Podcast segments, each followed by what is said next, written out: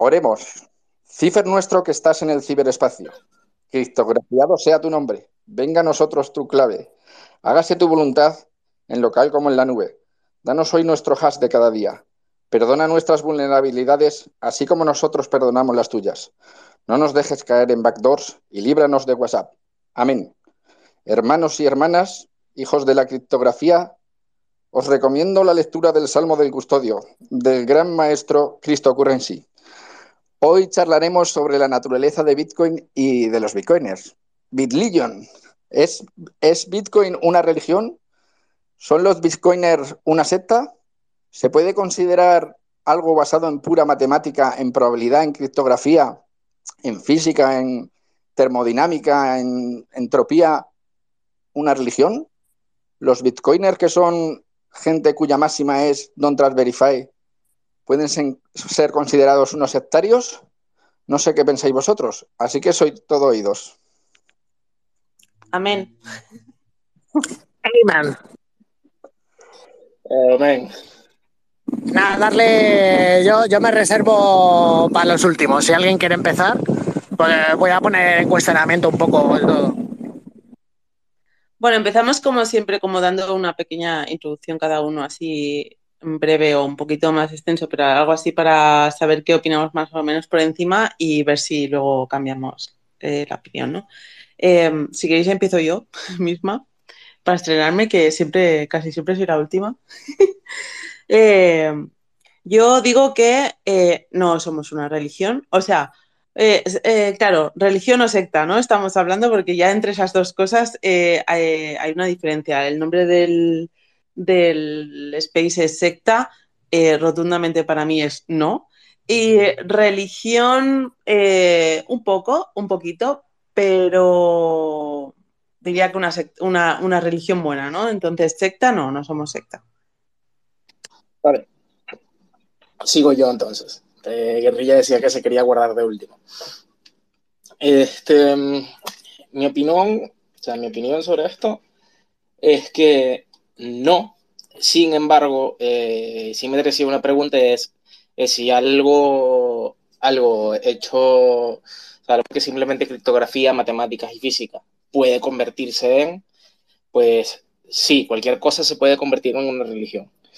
Eh, mi parte y la gente que conozco, simplemente no. Digo que simplemente somos una comunidad de Internet con algo en común que apreciamos mucho y como le defendemos tanto, mucha gente cree que es una religión. Y también tenemos un problema, que llevo mucho tiempo mencionándolo, que es que a Bitcoin a veces llega mucha gente muy, muy extremista porque le vienen desde algún lado algo, a decirlo, que sea transversal y su extremismo lo llevan a Bitcoin y se convierten en el equivalente a un, fanático religioso. Así no sean fanáticos de Bitcoin. Pero como son fanáticos, convierten su extremismo en su personalidad. Esa es mi opinión sobre, sobre lo que pasa, pero personalmente creo que, que no, o por lo menos por lo menos las personas que conozco de persona, porque son personas, no son un montón de idiotas, que es lo que a veces se ve en Internet. Pues, perdonar que os introduzca una anécdota mm, personal. Em, yo mm, he sido muy aficionado a, un equipo de fútbol, un fanático, vamos. Eh, lo seguía por todos los... Y esto es lo más parecido a una religión que hay iba a todos los, todos los partidos, viajaba, he hecho miles de kilómetros siguiendo a ese equipo por todo, por todo el país, mm, superando de todo tipo de obstáculos y, mm, sin embargo, desde que se cruzó Bitcoin en mi vida, no he vuelto a pisar el, el campo, no he vuelto a, que lo he abandonado por completo. Entonces, esto a veces me hace pensar, joder, pues a ver si estoy cambiando una religión por otra. Porque claro, es un poco mm, eh, que te absorbe Bitcoin de una manera bastante eh, intensa, ¿no? Entonces yo lo que procuro es que no me vean como un ferviente religioso y entonces para eso eh, lo que intento es mm, no caer en sesgos de confirmación. O sea, yo creo que es muy importante que salir de la burbuja, cuestionarse todo, no, eh, por eso también un poco en el último, en, en, el último space que hicimos estaba este tema de si Bitcoin es inevitable, pues yo exponía alguna cuestión que podría hacer fracasar a Bitcoin. Y bueno, es un poco el, el no, no, tomarlo como una fe de que Bitcoin es inevitable, de que, mm, de que todo, o sea, salir de la burbuja y, y buscar confrontar con, con, la gente que piensa distinto para que no te hagan parecer un sectario. Nada, Symmetris, eh, tenías toda la pinta de ser del Atleti, macho. En fin. Eh, nah, está también por aquí Javier y Alfred. Eh, mándales que a ver si, si, nos quieren comentar algo del tema. Yo por mi parte, eh, pues es casi, casi Red me ha copiado lo que iba a decir. Eh, ahora veo el problema de hablar más tarde y no de los primeros. Pero bueno, es eso. Yo, yo la pregunta que quiero hacer es, ¿pero qué diferencia hay entre una secta y una religión? Y en verdad es la apreciación que se le quiere hacer de, bueno, el único matiz que le añadiría es que, que no sea perjudicial para ti mismo.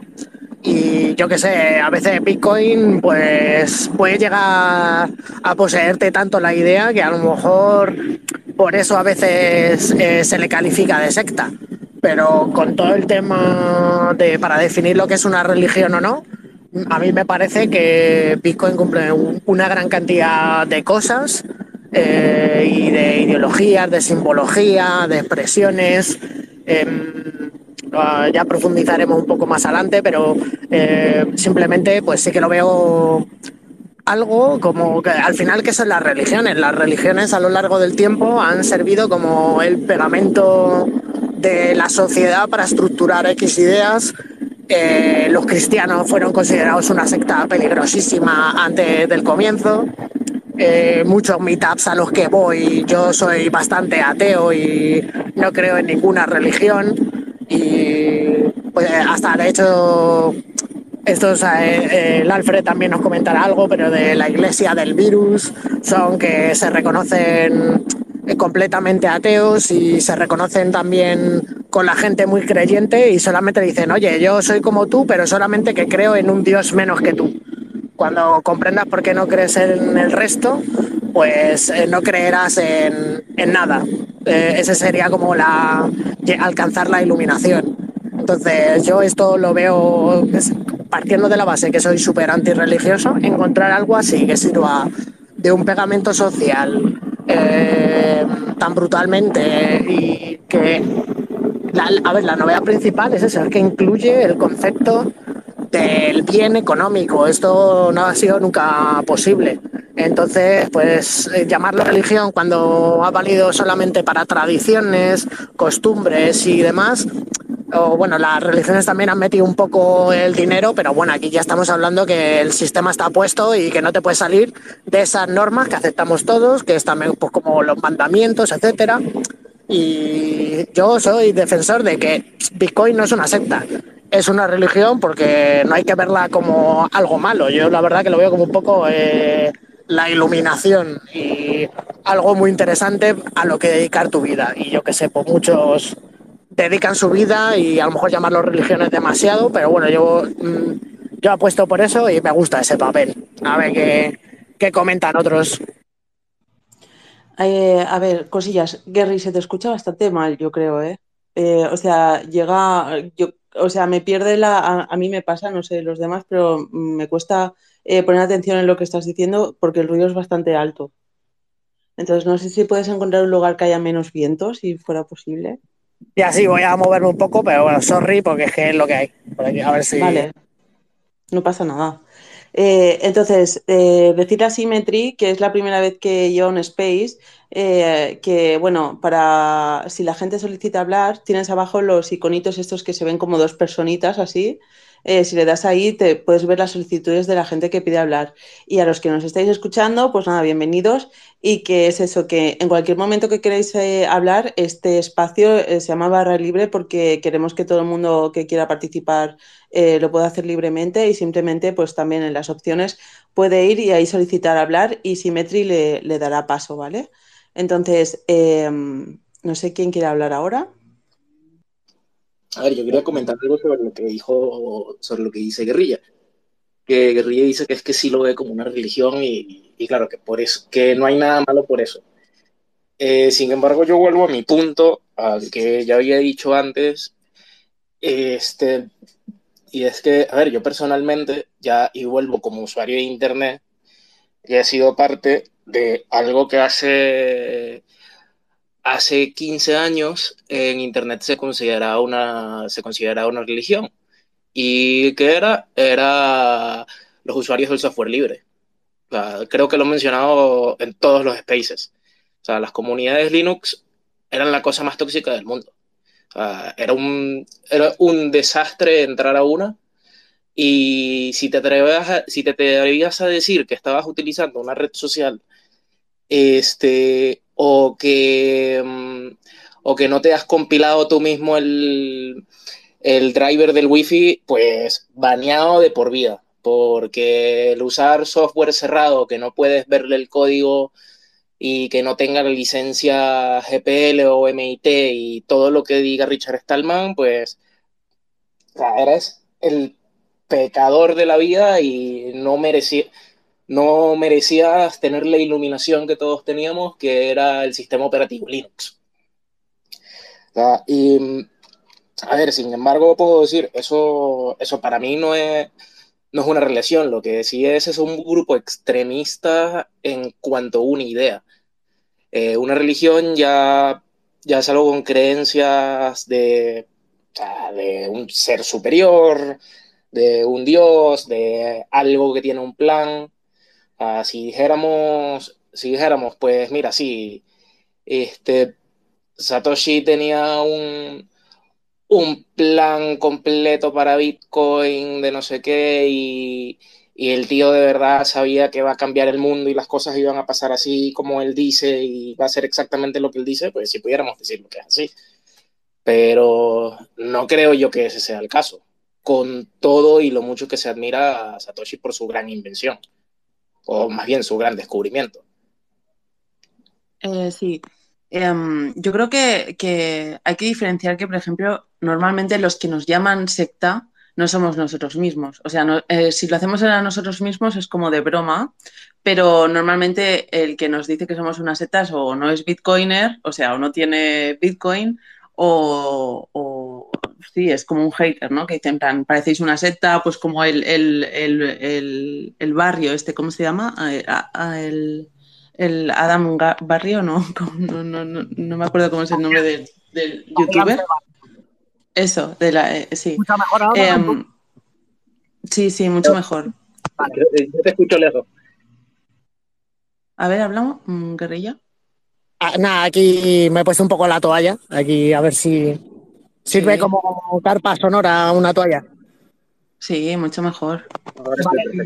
Vale, a la peña que quiere participar, que que el Twitter Space, por desgracia, pues solo funciona en los móviles, que si estáis con el PC y os invitamos a hablar y no podéis, es que no se puede en PC, hay que hacerlo con el móvil, por desgracia.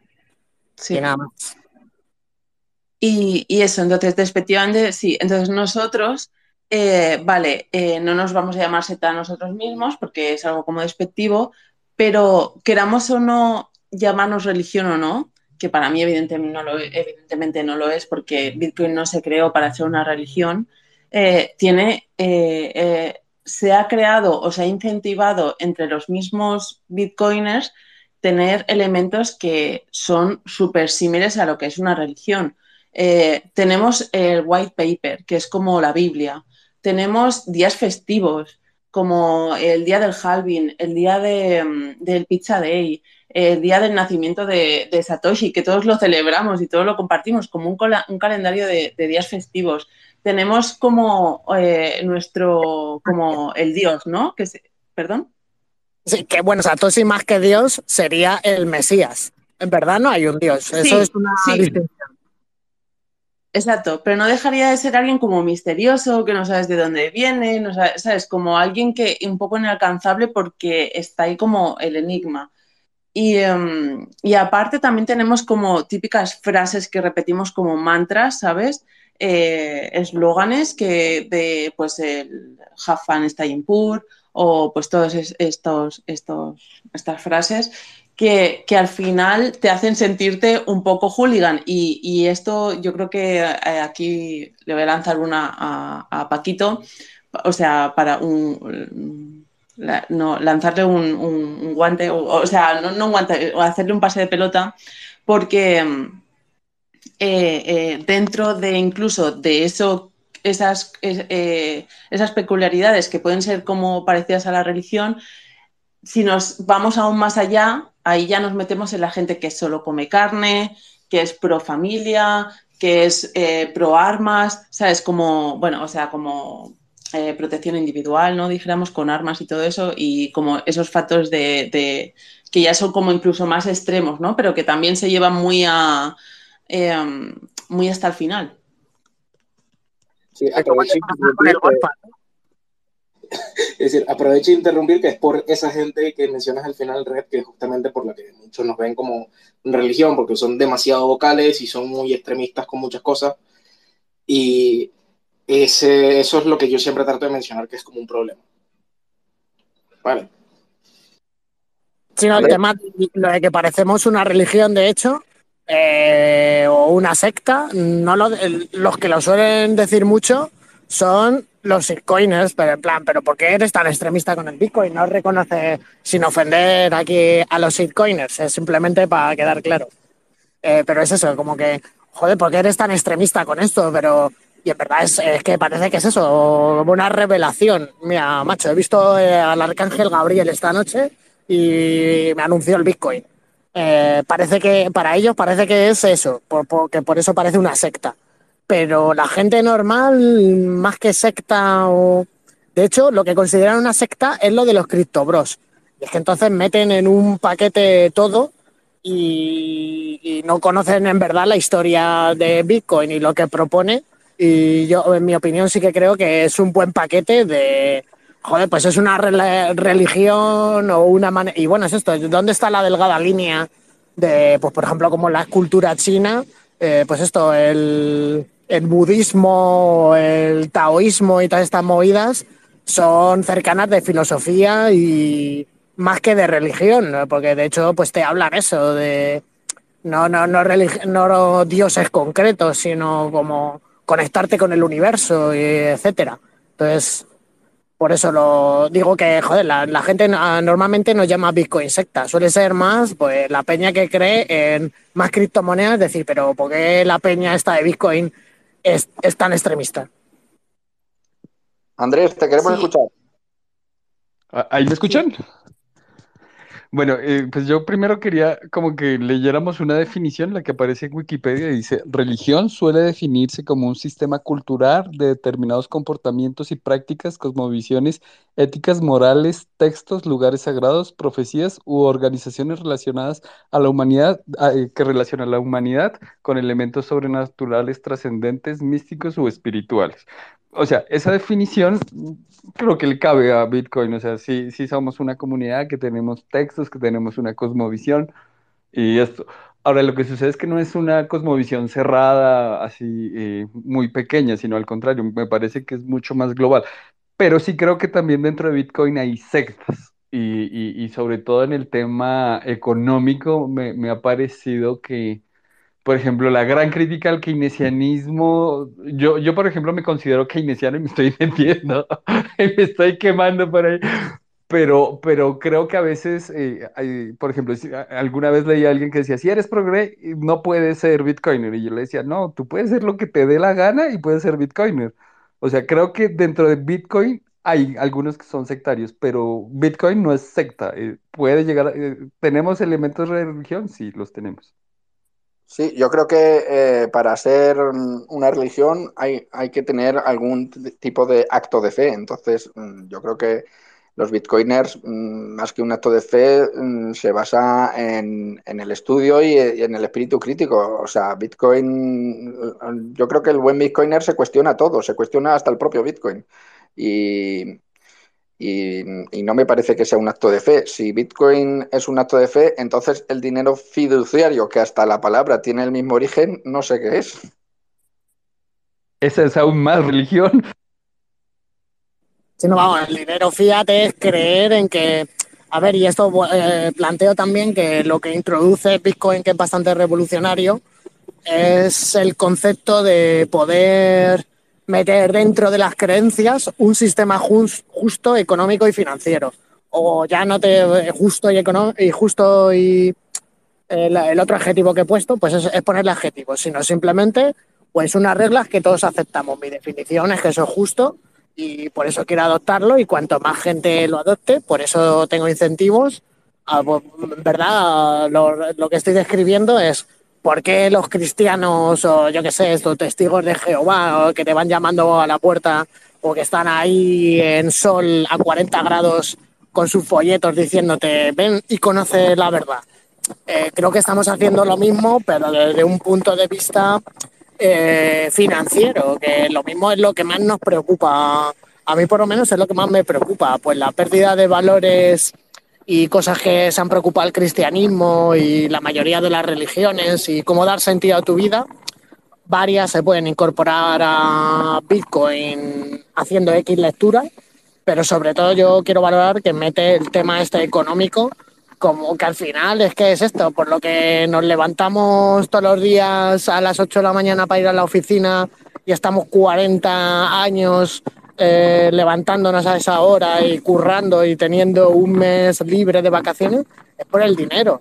Entonces al final redefinir que eso sea justo eh, es como la voluntad de que el mundo sea más justo, que es lo que promete Jesús con muchas cosas que al final pues sí, sé bueno y pon la otra mejilla. Pues al final tú pon la otra mejilla que te van a poner la cara, pero como un pan. Entonces, al final yo digo, mira, macho, es que yo no quiero entrar en juegos de confiar en otro ni nada. Yo quiero confiar en un código. Eh, la tecnología nos permite ahora eso, creer en un código. Eh, si se lo dices a tu abuela hace 20 años que, que crees más en un ordenador que en una persona, dirá, pero tú estás chalado, chaval. De, o sea, y ahora, vamos, es que yo creo que todos los que estamos aquí coincidiríamos en que hay que confiar más en una persona o en un ordenador. Y todos responderíamos que en un ordenador. Entonces, esto es pasar eh, toda nuestra economía y por lo que trabajamos y por lo que nos levantamos temprano y porque en torno a lo que gira nuestra vida, decir, oye, por favor, que sea algo justo. Entonces, por eso creo que tiene mucho de religión. Sí, yo creo que Symmetry lo ha clavado ahí con eso que ha dicho. Eh, está Gorfat por aquí, no sé si ha pedido hablar o le puedes dar tú para que se una. Eh, yo, yo, con lo que ha dicho Symmetry me he dejado pensando porque sí que es verdad, no sabía que lo de fiduciario venía por eh, fe, pero vamos, lo, lo, entiendo. me he dejado pensando porque mm, eh, entiendo que al final, eh, como bien dice el sistema Fiat, es más, la como decía Andrés, es más eh, la religión, porque es desde, sobre todo desde que se salió del patrón oro, lo que, a lo que se agarran los gobiernos es que te dicen que confíes en su moneda porque confíes, porque tengas, eh, bueno, hoy lo he debatido en el chat de 2140, que confiar viene de con fe, ¿no? Entonces tienes que tener fe en ellos de que esa, esa, ellos van a mantener eh, a cierto nivel de valor esa moneda, ¿no? Y que no se va a ir al guano.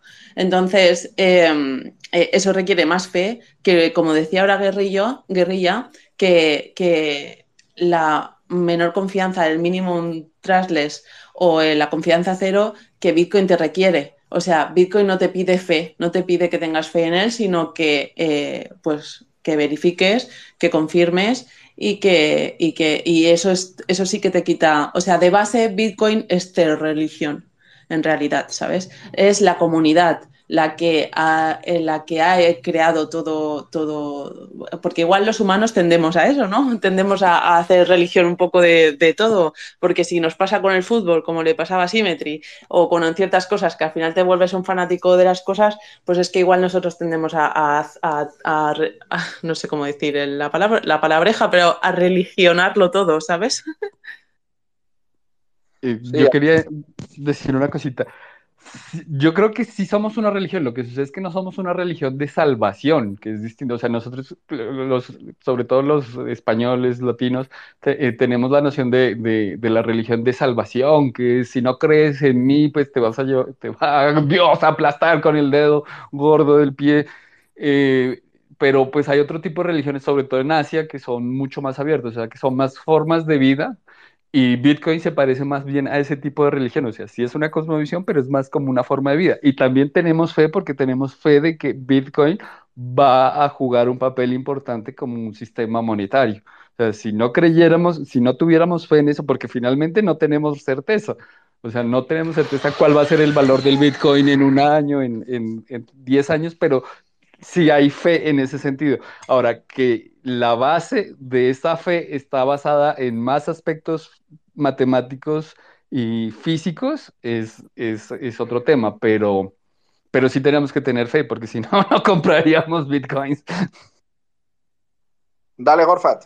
¿Qué pasa? ¿Qué tal? Buenas tardes a todos. ¿Todo bien? Buenas. Oye, a ver, que opino, opino un poco distinto en cuanto a la fe de, Bitcoin. No, no, no, pienso que tengamos que tener fe en Bitcoin, porque Bitcoin, como bien decís, es un protocolo, em, son matemáticas y, y esto funciona. Lo verificas y sabes que funciona. Hay que tener fe en, en el englomerado que hay, que hay formado a través de Bitcoin, que son las personas. Por eso cuando, cuando hablamos de- de- de religión, no creo que la religión sea Bitcoin, sino la comunidad de Bitcoin.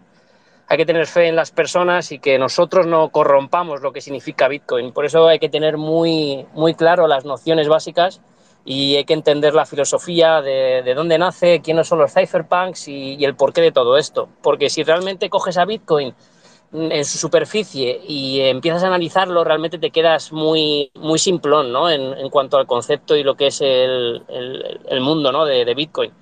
Y en cuanto a, lo de religión, yo diría que muchas veces en, Bitcoin y alrededor de Bitcoin se forman sectas. No, no, los llamaría, no lo llamaría religiones, porque es cierto que mucha gente se encierra en cámaras de eco brutales y empiezan a perder toda autocrítica y, comienzan a tener eh, personas y las, y las endiosan. Eh, y por eso yo creo que es muy, muy peligroso eh, que esto se pueda convertir en una secta, porque hay ciertas personas que se aprovechan del poder y sabemos que el poder llama más poder. Y existen influencers y gente en torno a la comunidad que se hacen alarde de ser el estandarte de Bitcoin cuando realmente Bitcoin somos todos y la masa lamentablemente empieza a coger a personas como líderes o jefes y eso es lo que nos puede llevar a perder un poco el rumbo y a ser autocríticos y a no aplicar el Don't Trust Verify. Y yo creo que está, el peligro está en eso, en que convirtamos esto en una secta y en que tengamos fe en, o no tengamos fe en la comunidad. Ah, Gorfat, eso que dices me recuerda un poco un artículo de, escrito por Jameson Locke, em, que él algo que decía, hablaba sobre el maximalismo, sobre el maximalismo tóxico de Bitcoin. Y, y una de las cosas que decía es que hoy por hoy se está pareciendo mucho al desarrollo que tuvo el Islam. El islamismo lo que tuvo fue de que simplemente llegó alguien que es para ellos un profeta y entonces entre varios líderes cada uno fue dando su propia versión de cuáles eran las enseñanzas de esta persona. Eh, y entre eso se crearon varias, varias sectas, pero todos se guiaron por una rama que se terminó convirtiendo en la principal. Eh, yo diría que lo que es la cultura bitcoiner hoy por hoy puede parecerse bastante porque tienes los bitcoiners carnívoros, tienes los bitcoiners cristianos de 15 hijos, tienes los de los del ejercicio, tienes los de los conspiranoicos, eh, tienes a ver, es que, es que hay un montón más, entonces se me están olvidando ahora. Bueno, tiene, tienes a los de a los del sol que dicen que, la, que los rayos UVA no son malos no son malos y deberías llevar sol todos los días y el bloqueador es tóxico y tal. Entonces, es- tienes un montón de gente que, como tú dices, se meten en cámaras de eco y se vuelven extremistas. Para que si alguien quiere opinar sobre eso, porque creo yo que así es como está yendo la cosa ahora. Sí, pero Paquito, yo te quiero comentar ahí que justamente es la distinción que he querido matizar de... eh, y bueno, de hecho, pues no voy a hacer muchos spoilers, pero pues creo que tocaré un poco este tema en la charla de que daré el martes en el Bitcoin Tuesday. Los que estéis en Madrid, pues un poquito de spam, pues pasad por ahí y pues es esto, tomar... eh, es también importante cuando tú crees en algo o algo te ha poseído. Esto es, muy distinto y claro que es problemático. Y creo que es eh, la matización que hay que hacer sobre secta o religión. Es que la, secta creo que es cuando mm, lo, lo que crees es dañino para ti, ¿no? No, no, no es bueno. Es, es mejor que no creyera, yo creo. Entonces creo que con Bitcoin puede llegar un punto en el que, pues sí, y, y, a lo mejor no soy el más indicado para hablar, en el que creo que es la verdad absoluta y hay que difundirlo y no sé, pues a lo mejor yo soy religioso extremista del Bitcoin, pero el que cree más eh, moderadamente y se da cuenta de decir, joder, pues aquí me están prometiendo, eh, es lo único en lo que puedo creer, porque hasta decirte, cree en Dios, pues no existe ninguna prueba de que exista Dios. O sea, no, y si alguien la tiene, por favor, que nos lo eh, pues no hay pruebas, eh, no sé cómo se llama, de, eh, demostrables o ninguna prueba fehaciente de que pueda existir un Dios. En cambio, pues todo esto de que hablamos de Bitcoin es que y lo habéis comentado eso de no hay que seguir, lo ha comentado Gorfa creo eh, hay que seguir constantemente don't trust verify don't trust verify pues tío tú cuando vas en un coche que es un invento tecnológico tú no vas todo el rato eh, mm, verificando que el cárter del aceite se le salga el aceite. Pues confías en que la mayoría del tiempo funciona el aceite. Que hay que hacerle una revisión de vez en cuando al coche pues sí porque es un un aparato tecnológico que pues hay que cuidarlo porque no es eterno, está fabricado por humanos y no hay nada eterno. Entonces, vigilar que siga funcionando, pues como tus cosas de Bitcoin, comprobar que tengas bien hechas tu, tus semillas o donde tienes la pasta que tienes el respaldo, etcétera.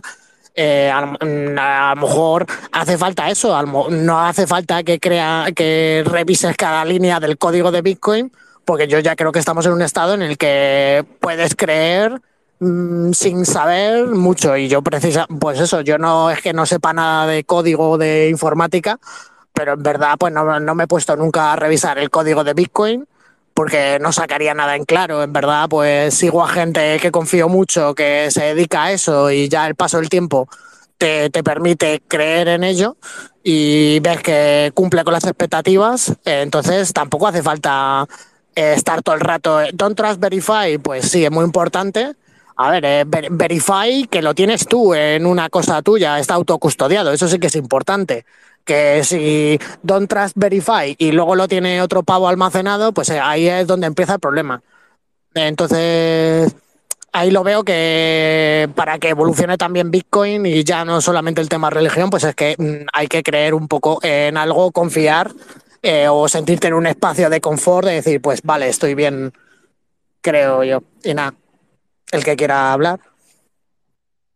O sea, yo entiendo el Don't Trust Verify como para cualquier cosa, como si estás viendo las noticias y pues a ver si algo pues normalmente te encaja o no te encaja, ¿sabes? Y cuando algo te resuena raro, pues entonces cuando dices, espérate, voy a, verificar esto porque no, no me acaba de encajar, ¿no? Como que lo puedes eh, intuir eh, o aún así, pues para no creerte, si vas a poner algo, eh, algo sobre, o sea, vas a, a, intervenir con eso, pues entonces sí que tendrías que verificarlo para no, para no simplemente confiar las veces que hagan falta, o sea, porque igual en 100 veces no te la cuelan, pero te la cuelan la 101, entonces el, el verificar siempre es una responsabilidad en general con todo, ¿no? No te puedes volver loco, pero sí que es algo que, aunque da pereza, por, eh, por, lo general, porque es un esfuerzo más de tener que verificar, pero eh, eh, si no lo haces es peligroso porque ahí es, por ejemplo, todas las shitcoins que son scams, que son poncis,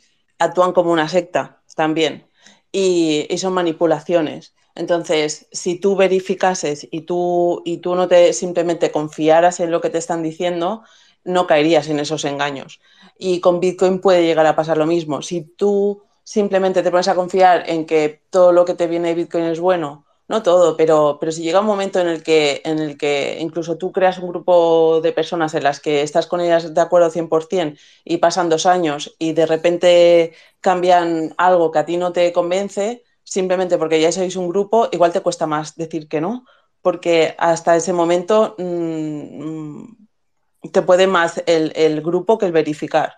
Entonces, nunca pierdas como ese punto de decir, ante todo, lo primero de todo, lo más importante es verificar. Mmm, da igual la situación y a toda costa, ¿sabes? O sea, es lo que no hay que olvidar y Bitcoin es autogobernanza, responsabilidad, o sea, eh, eh, hace mucho énfasis en eso, ¿no? Y creo que no, no lo tenemos que olvidar sin volvernos locos, pero a, a mí me parece bastante algo importante. Y, recalcar esto de que, de que al final eh, todo va relacionado, ¿no? De que Bitcoin, religión, Ponzi son estructuras muy parecidas y eh, también las sectas pequeñas que dijéramos que serían los poncis que actúan igual, tienen una persona referente que es la, el máximo exponente en el sentido de que la gente le va, van a poner sus ojos en él y es muy importante como la confianza que esa persona dé, ¿no? Como pasó con Luna o como pasó con, o sea, no Lunatic, con Luna la moneda, ¿no? Con Luna Coin. Eh, y como han pasado con algunas monedas que, que, que, ya se estaba viendo que era un scam y aún así había gente que no vendía porque la persona que había detrás, el, el máximo exponente, la persona más expuesta de, de, de, ese, de, ese, scam, seguía diciendo, no, no, si yo estoy comprando, seguid ahí, no sé qué. ¿Sabes? Que al final es como, pero como esa persona lo creía a muerte, porque se había creído toda la estructura de, religión, de secta que había alrededor, pues ahí ya no ya da igual, aunque todo, todo le esté diciendo que es un engaño, no lo puede ver. Eso, y eso es peligroso. Eso es lo que hay que ir con pies de plomo. Oh, pero eso, eso sí que son sectas, no religiones. Mm. Claro, claro, claro. Entonces, por ejemplo, Bitcoin, eh, si buscas sus máximos exponentes, fueron sus creadores o los que estaban en el origen. ¿Quién estaba en él? Por, por eso a mí me dice que no es un Ponzi, Bitcoin, porque ¿quién estaba en el origen? Eh, estaba, estaba Dan Back, eh, o sea, criptógrafos, personas que nunca antes habían hecho poncis a nadie. No, eran, no son personas que vienen de engañar a nadie, ¿sabes? Son personas que están interesadas pues, en la matemática, en la criptología, en la tecnología, eh, Halfin, eh, Assange, que está encarcelado por, por, por sacar la verdad, ¿sabes? Entonces son personas que para mí, si yo me voy a... Luego ya se meten otros que puedes, pueden ser, eh, que se meten en Bitcoin, que han venido después, pero han venido después y que sí, que pueden ser, eh, tener más pinta de, de, scam o, por ejemplo, eh, Max Kaiser es un personaje súper controvertido que lo ves y echa para atrás que flipas, al menos a mí, ¿sabes? Porque tiene una manera de actuar que es típico del de como el de el de Bitconet, ¿sabes? Que es que, jolín, eh, no, a mí no me llaman para nada eso, pero no, no, estoy diciendo que tenga malas intenciones ni nada, porque no lo conozco.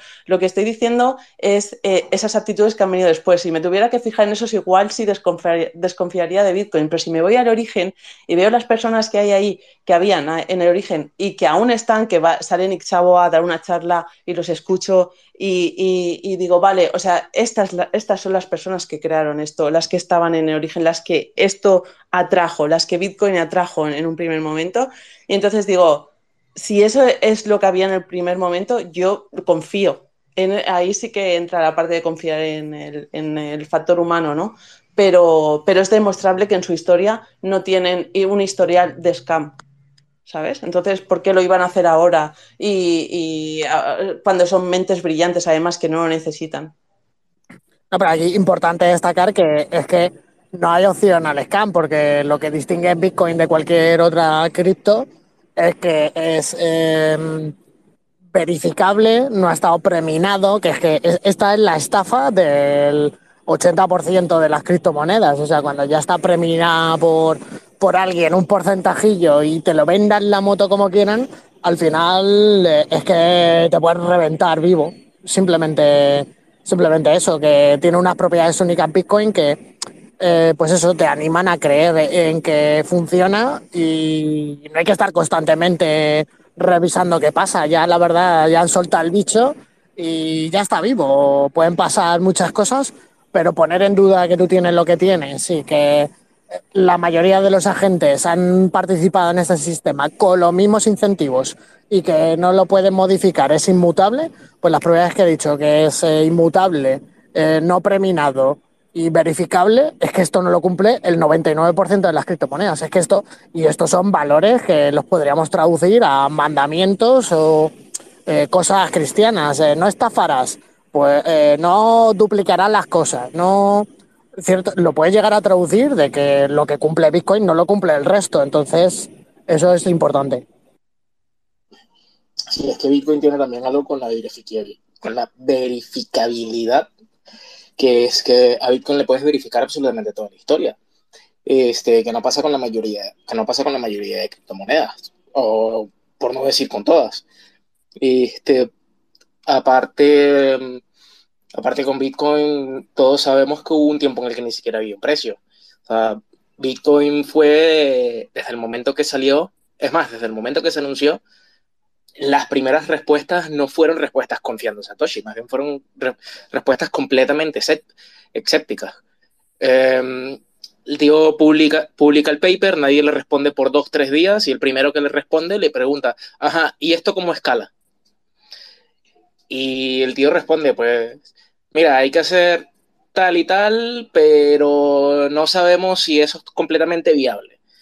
Y Aparte, aparte de todo, el tío antes de soltar el código, de, o sea, ha soltado el paper, luego el código lo ha soltado a los tres meses, y es que a todo el mundo le ha avisado, o sea, todo el mundo le ha avisado, ya ha encontrado una solución a lo que tenemos 40, años buscando. Este, y ya estaba, no había ni siquiera un incentivo económico porque nunca había funcionado y entonces la expectativa era que no fuese volver a funcionar, y eso es algo que podemos verificar con Bitcoin. Mientras que con las otras podemos, podemos verificar que solamente por lanzarse van a tener un, precio, lo que le hace a mucha gente confiar que van a subir tanto como Bitcoin. Por eso se crea un mercado tan especulativo. Y sí, es verdad que siempre hay cierto nivel de confianza. Por ejemplo, sé de que este, yo, por ejemplo, sí me he leído el código y hay gente que sí ha, que sí confían que lo que yo me he leído es correcto. Y bueno, yo, yo confío en mí mismo. Pero, por ejemplo, tengo gente que sabe mucho más de economía que yo y yo confío en sus opiniones, pero sé también que son opiniones mucho más verificables que la mía cuando se trata de economía, al igual que cuando se trata de código. ¿Sabes? Este, y con lo otro, pues sí, vuelvo a eso. Bitcoin es completamente verificable desde el comienzo y el Don't Trust Verify eh, se ha vuelto una necesidad por el, por el mercado tan. el mercado tan hostil que se ha, que se ha creado alrededor, pero.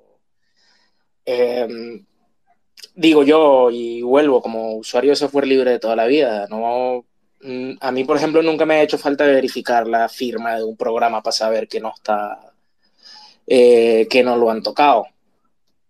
¿sabes? Y estoy seguro que aquí nadie, nadie jamás en la vida ha, cogido y se ha metido en el terminal y se ha bajado, o sea, se ha bajado el MD5 de un programa que se está bajando y viendo que la firma es la misma para saber que no le han tocado el programa. Eso es, eso es parte de confiar. Y estoy seguro que igual con el Bitcoin Core. Golf Symmetry que tiene la mano levantada, el que quiera agregar, que agregue. Sí, a ver, eh, hemos empezado este space con el cipher nuestro del Cryptocurrency y evidentemente si tú analizas la comunidad de Bitcoin parece una estructura religiosa, pero es lo que estábamos hablando. Nuestro Mesías es un criptógrafo que sí, se escribe una ideología cypherpunk, pero que al final eh, su único objetivo era crear algo que pudiera ser eh, eh, descentralizado y que no precisamente no, estuviera bajo el control de nadie. Entonces yo creo que mm, la filosofía no puede ser más anti-religiosa en, sí misma. Entonces yo creo que, mm, que bueno, que, que el tema de que nosotros aparentemos ser una religión, si, si, profundizas, te das cuenta de que todo está basado en, en pura en puro raciocinio y en puras explicaciones técnicas y matemáticas y físicas y filosóficas. La secta de hacer que piensen por sí mismos. Ah, hola, otra vez. Me has estado escuchando y quería añadir y abrir un melón, a ver qué os parece, y, decir que, a ver, el Bitcoin por sí solo es un protocolo, funciona bien, ok, pero si vosotros me respondéis a si la democracia es un buen sistema o no lo es, yo creo que todos podemos estar de acuerdo en que mm, no, es del todo malo. Lo que hace mejor o hace peor una democracia, yo creo que es la moral de la sociedad. Y, en eso se denotan los políticos que podemos llegar a tener o, los líderes que tenemos y realmente eso es, el reflejo de lo que es la sociedad, ¿vale? Aquí, partiendo de esta base, yo vuelvo a decirlo, a decir esto. Bitcoin puede ser todo lo bueno que queramos y, no es necesario que confiemos en él y son matemáticas. Pero si realmente en lo que, lo que rodea a Bitcoin se convierte en, una corruptela, y en cuanto a corruptela me hablo de gente que no, no, no, moralmente no, comparte unos valores virtuosos, pues podemos llegar a denostar que Bitcoin realmente podría ser una, una catástrofe por mucho que el protocolo sea bueno, si realmente lo que rodea a esa cosa que es buena es malo, no, no, de, por sí el protocolo o el sistema va a ser bueno. No sé si se entiende un poco esta reflexión. Yo por eso creo que es muy importante que la gente que, confía en Bitcoin practique y sea moralmente buena. Y cuando hablo de moralidad no hablo de que tires la basura y recicles. Hablo de, que entiendas que, por ejemplo, la libertad eh, no, busca la verdad, sino es todo lo contrario. La verdad eh, encuentra la libertad. Y con esto quería decir que es importante que entre todos nosotros y la gente que forma Bitcoin, pues formemos unas comunidades donde se practique cosas moralmente virtuosas. Y no sé si queda un poco ambigua la reflexión, pero no sé si qué, opináis en base a esto. Mira, Porfa, yo voy a echar un paso para atrás porque le quería decir algo a Symmetry y sé que Guerrilla sí te va a decir algo a ti. Y luego de que hable Guerrilla te digo algo a ti.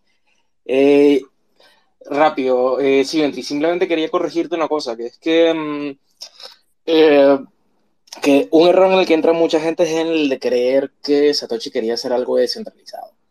Y la verdad, o al menos mi verdad, es que Satoshi simplemente estaba buscando la solución al doble gasto.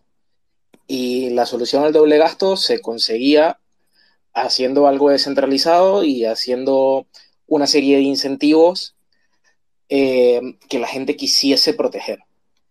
Eh, tienes de que en el comienzo de Bitcoin la gente quería quería que se usase Bitcoin simplemente porque les parecía una herramienta maravillosa, no porque no porque era una revolución con una tecnología increíble, que tal, que no sé qué, porque todas las tecnologías de Bitcoin tenían ya la más nueva, la más nueva tenía 15 años existiendo, que era el, que era el timestamping, el timestamping sin, eh, sin terceros, vamos, sin un, sin un servidor principal. Y, a ver, a lo que voy Satoshi simplemente quería conseguir una solución a un problema que se estaba buscando y la manera de hacerlo era simplemente hacer algo que no tuviese un solo punto de fallo. Para no tener puntos de fallo había que ser descentralizado y para que tuviese algún valor de verdad había que hacer que la gente quisiera protegerlo. Y para que la gente quisiera, quisiera protegerlo tendría que ser limitado y muy difícil de robar. Que es lo que es Bitcoin. Eh, ya te doy paso guerrilla, que estoy seguro que le vas a responder a Gonzalo. Sí, no, yo creo que, a ver, estamos viendo a ver si se mete el Alfred. A ver si. Dale al, micro, Alfred. ¿Ya tiene micro? Sí, sí, ya te digo que a ver si. Ahí está. Ahí está el tío. Ahí están los tíos. No sé si se oye bien, que tiene que hacer un poco de ingeniería aquí loca para entrar en Twitter no gasto la app ya. Elon te ha permitido hablar. Sí, Elon, me ha permitido hablar desde un Android normal. Madre mía, hay que mudarse, hay que mudarse de aquí, chavales, hay que coger eh, la iglesia y llevársela a otro sitio que no sea el Twitter. Este. alguien te programa unos space en, Norto, en Nostor y nos vamos todos para Nostor. Sí, habría que hacer algo, no, vea tú, increíble. Bueno, que nada, muchas cosas que habéis comentado muy interesantes y demás. Eh, bueno, eh, yo qué voy a deciros, ¿no? Que he creado Cristo Currency. Eh, precisamente es por eso. O sea, es una es una, un juego de palabras y también eh, muchos significados en uno, porque al final hay ese componente de, de bueno, de, de Bitcoin como religión o como secta, en tanto en cuanto es una cosa que une a mucha gente, le hace ser parte de un grupo y como estaba explicando antes Red, pues bueno, tiene una serie de componentes que son parecidos a las iglesias o a las congregaciones que al final eh, han existido antes de las religiones, incluso monoteístas, ¿no? Que son pues días en común donde se celebran ciertas cosas, una persona, digamos, eh, que es como el oráculo, algunos hechos destacados e inverosímiles que solo pueden venir del más allá y de una fuerza superior. Y todas esas cosas se pueden dar en Bitcoin, ¿no? También hay una parte mm, que se presta mucho a, la gracieta y el cachondeo mm, desde la cultura cypherpunk y los pioneros de Internet. Esto siempre ha sido tratado de frente, es decir, cómo las comunidades se pueden virar a mm, conductas eh, similares a las religiones, similares a las sectas, es decir, somos una comunidad de Linux y cuando nos queremos dar cuenta aparecemos los Hare Krishna en los aeropuertos, en las estaciones repartiendo nuestros libritos, intentando que nos lo compren, ¿no? Eh, hay una cosa que, sé que, que Guerrilla también le interesa y hemos estado hablando últimamente respecto al tema de la memética. Hice un vídeo explicativo sobre eso porque está muy relacionado la memética como ciencia o como metodología que estudia la evolución cultural y el comportamiento humano desde personas que formaban parte de los estropianos, los cypherpunk y todo esto. Y al final eh, hay un par de cuestiones eh, para cerrar esta primera intervención que es, yo he hablado con esta gente que ha creado, digamos, los estropianos y que ha mantenido mm, cosas como la iglesia del virus o han desarrollado la memética y me dicen muy claramente que Bitcoin es un meme. Así. Y claro, dice uno, ¿un meme de qué? ¿Un meme, el típico meme de, Internet o, qué? ¿O de qué estamos hablando? Entonces, hay una definición muy guapa que, es la que se ajusta al meme originalmente, y es básicamente un patrón de información contagiosa que se replica parasitariamente infectando a las mentes humanas y alterando su comportamiento, motivándoles a difundir el patrón.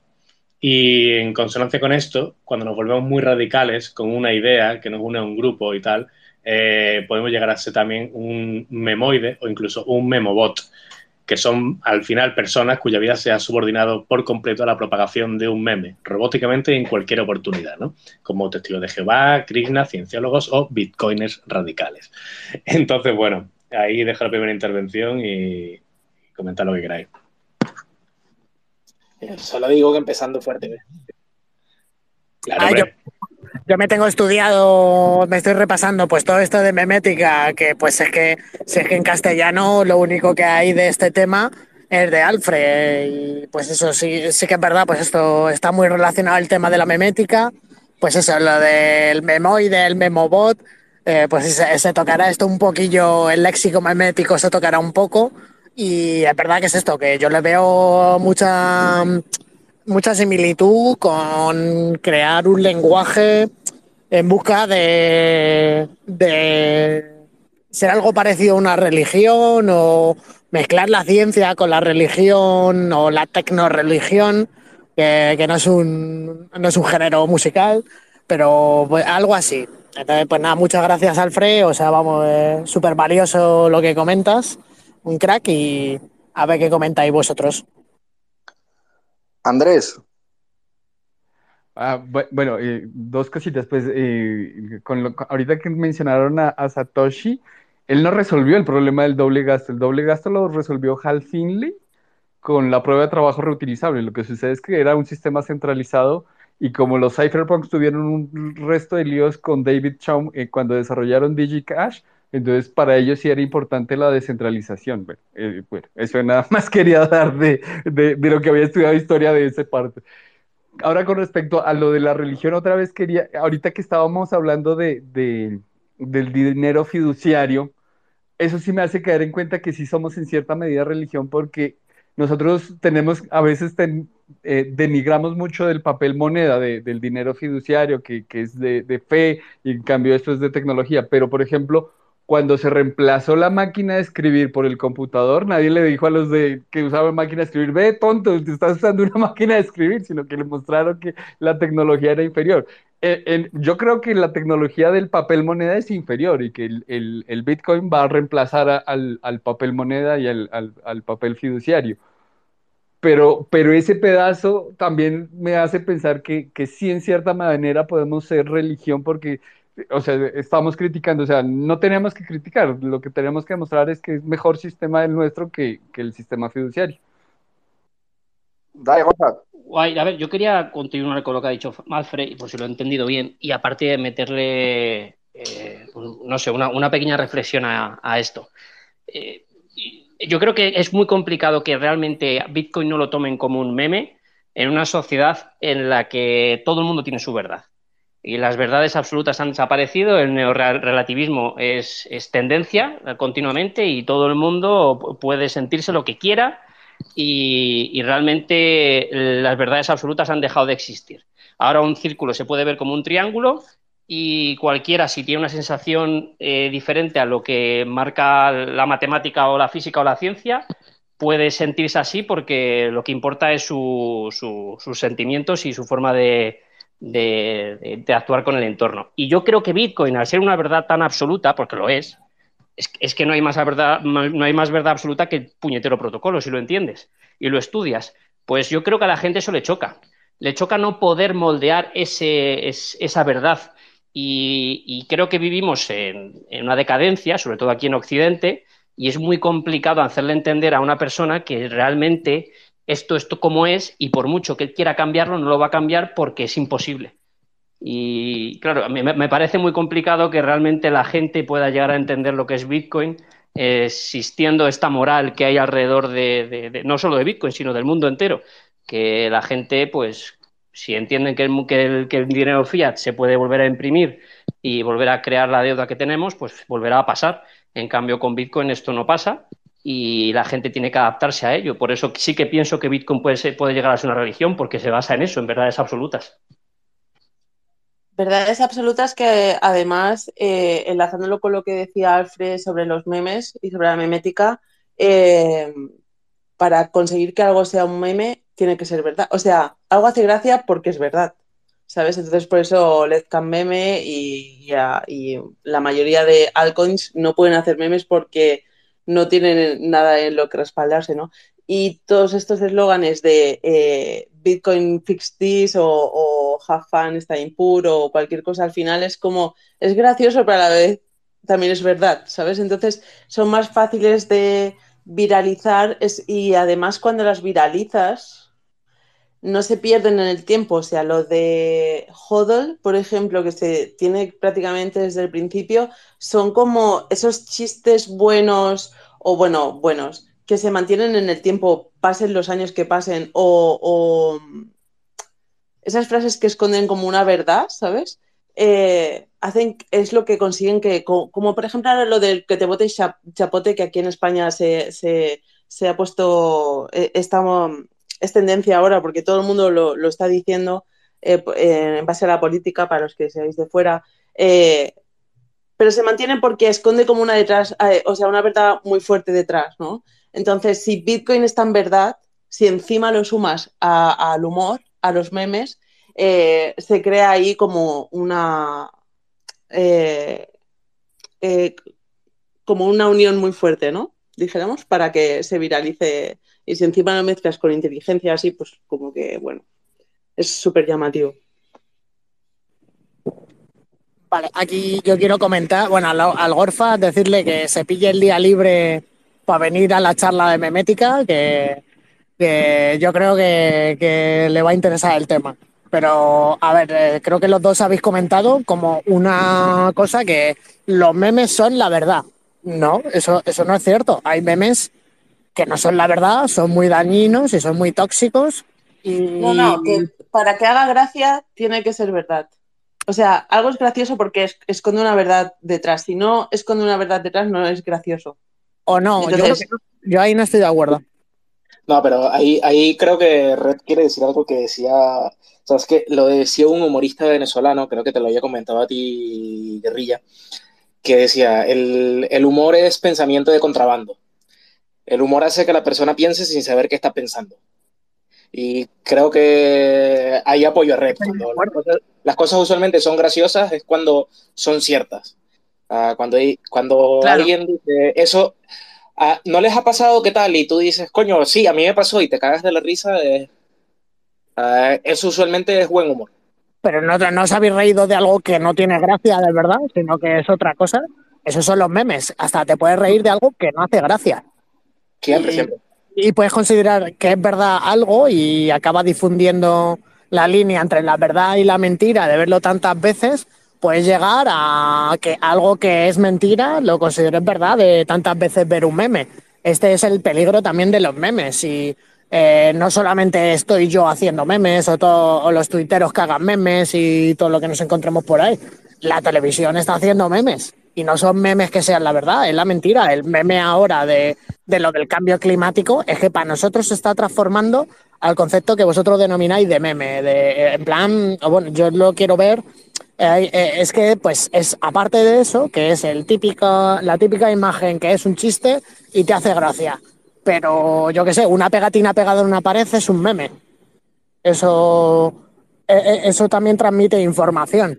Entonces, Pero, por ejemplo, del cambio climático te ríes cuando te ríes de, de el cambio climático, eh, yo qué sé, es machista, pues te ríes, ¿sabes? Quiero decir, porque es ver, pero te ríes de la verdad, o sea, por mucho que ellos insistan y que crean sus mantras, no llegan a meme porque, o sea, quiero decir, no, no, son mantras, son otra cosa, no, no left can meme, porque es que no tienen ni puta gracia, ¿me entiendes? Porque no están diciendo una verdad, se nota que te están queriendo meter una mentira y aunque cuele y tú lo repliques y lo viralices, sí que se consigue viralizarlo, pero no consigues la gracia del meme. Entonces no pueden hacer memes. Porque no, no es una risa real, no es. Te ríes de cuando. eh, como los chistes de humor negro, ¿no? Que son muy crudos, pero te ríes porque te están diciendo una verdad muy chunga detrás, pero es que no puedes evitar reírte, incluso que dices, joder, no me quiero reír de esto. Pero, pero es que al final, ¿sabes? Están señalando, están señalando algo que es cierto y de ahí te produce la- el humor, de ahí sale el humor o la ironía o eh, el sarcasmo, ¿no? Pero necesitas tener una verdad detrás, si no, es que no, se ve el engaño, si no, eh, no, no, no consigues engañar.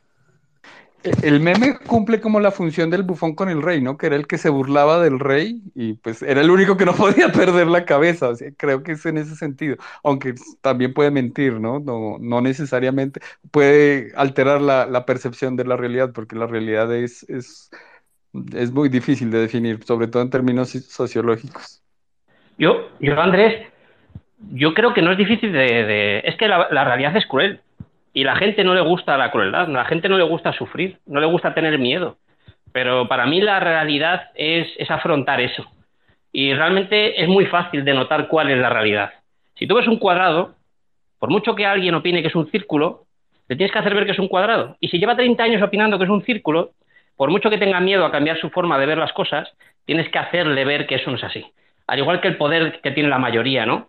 Bueno, nos, nos, nos jactamos de decir que en democracia es, es un buen sistema porque la mayoría dice que esto hay que hacer, hacerse así. ¿Cuántas, vemos- ¿Cuántas veces hemos visto a lo largo de la historia que la mayoría se ha equivocado o que han hecho un holocausto judío, por ejemplo? Y eso en base, a- en base al poder de la mayoría.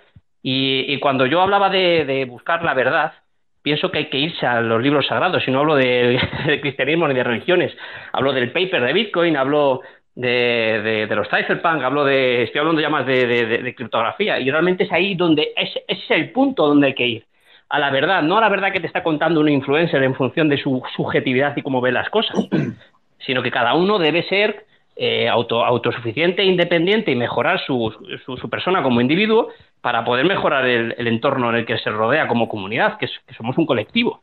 No es el colectivo el que mejora al individuo, al menos mi forma de entender es, es- es- es así, es el individuo quien mejora al colectivo. Por eso es importante que no nos dejemos guiar por las primeras cosas que veamos y que pensamos que eso es, eso es verdad, ¿no? La verdad es una y es absoluta, y sobre todo en términos matemáticos o de ciencia. Exacto. Ese es un buen punto porque el tema del meme de Internet, lo que es el meme de Internet nada más que es una representación visual de, de una idea que muchas veces eh, utiliza el humor como vector. Al final el vector no es, es el vehículo por el que se transmiten los memes. Entonces, por esa regla de tres, cualquier medio de comunicación es un vector memético. Está clarísimo. Ahora, los memes no tienen por qué ser necesariamente verdad y sí pueden realmente, ¿qué es verdad? Que detrás de esa idea hay una identificación de un grupo de personas y ese grupo de personas conforma un colectivo que mira por su bien y de la manera que sea. Lo que pasa es que muchas veces en los colectivos hay personas que están creando esos memes para infectar a la gente para su propio beneficio. Es decir, lo que decíamos antes de los memobots, crear una serie de ideas que crean a su vez, una vez infectadas en las cabezas de, las personas que te siguen, un ejército que al final trabaja para ti. ¿Qué pasa con el tema de Bitcoin y la matemática? Pues que, eh, en el tema de las ideas, la política, la sociología y tal, eh, podemos tener muchas ideas diferentes, opiniones diferentes, incluso experiencias diferentes que nos llevan a conclusiones distintas.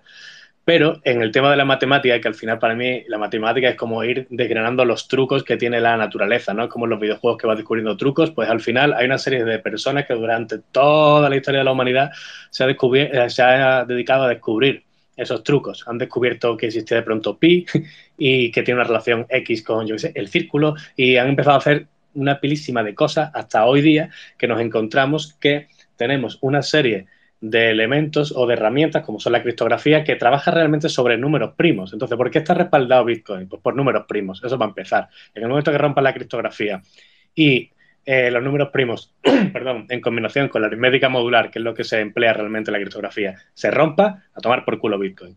Y en segundo punto está un protocolo de consenso, en este caso una prueba de trabajo Hashcash en concreto, que la mayoría de los que estamos aquí o todos los que estamos aquí conocemos en qué se basa. La prueba de trabajo tiene que tener a su vez detrás criptografía. Entonces, sin una función criptográfica no podría funcionar un protocolo de consenso como es eh, Hashcash. A partir de ahí, todo eso es demostrable y es verificable por cada persona que quiera verificarlo de forma totalmente neutral. Y da igual la ideología que tenga. Por eso, Bitcoin aglutina a un amplio abanico de espectros eh, de la sociedad, eh, perfiles distintos, que muchas veces, perdón, antes ha comentado alguien por ahí, ha empezado a enumerar como diferentes tribus dentro de Bitcoin. Es que hay personas que pueden tener rasgos de 5, 6, 7, 8, 9 o 10 tribus. Hay gente que le gusta la carne, que hace deporte, que tiene 15 hijos, que le encanta disparar y que en verdad ama Donald Trump. Pues hable tu huevo. Pero hay gente que está totalmente en, lo opuesto. O también hay gente que le encanta comer carne, que le encanta hacer deporte, pero por ejemplo no votaría a Donald Trump ni muerto y no le gustan las armas. Eso es lo de menos, porque tenemos una herramienta neutral. ¿Por qué es neutral? Porque está basada en una matemática que a su vez es la que hace que todos tengamos las mismas condiciones en el planeta Tierra. Nadie puede volar por la cara.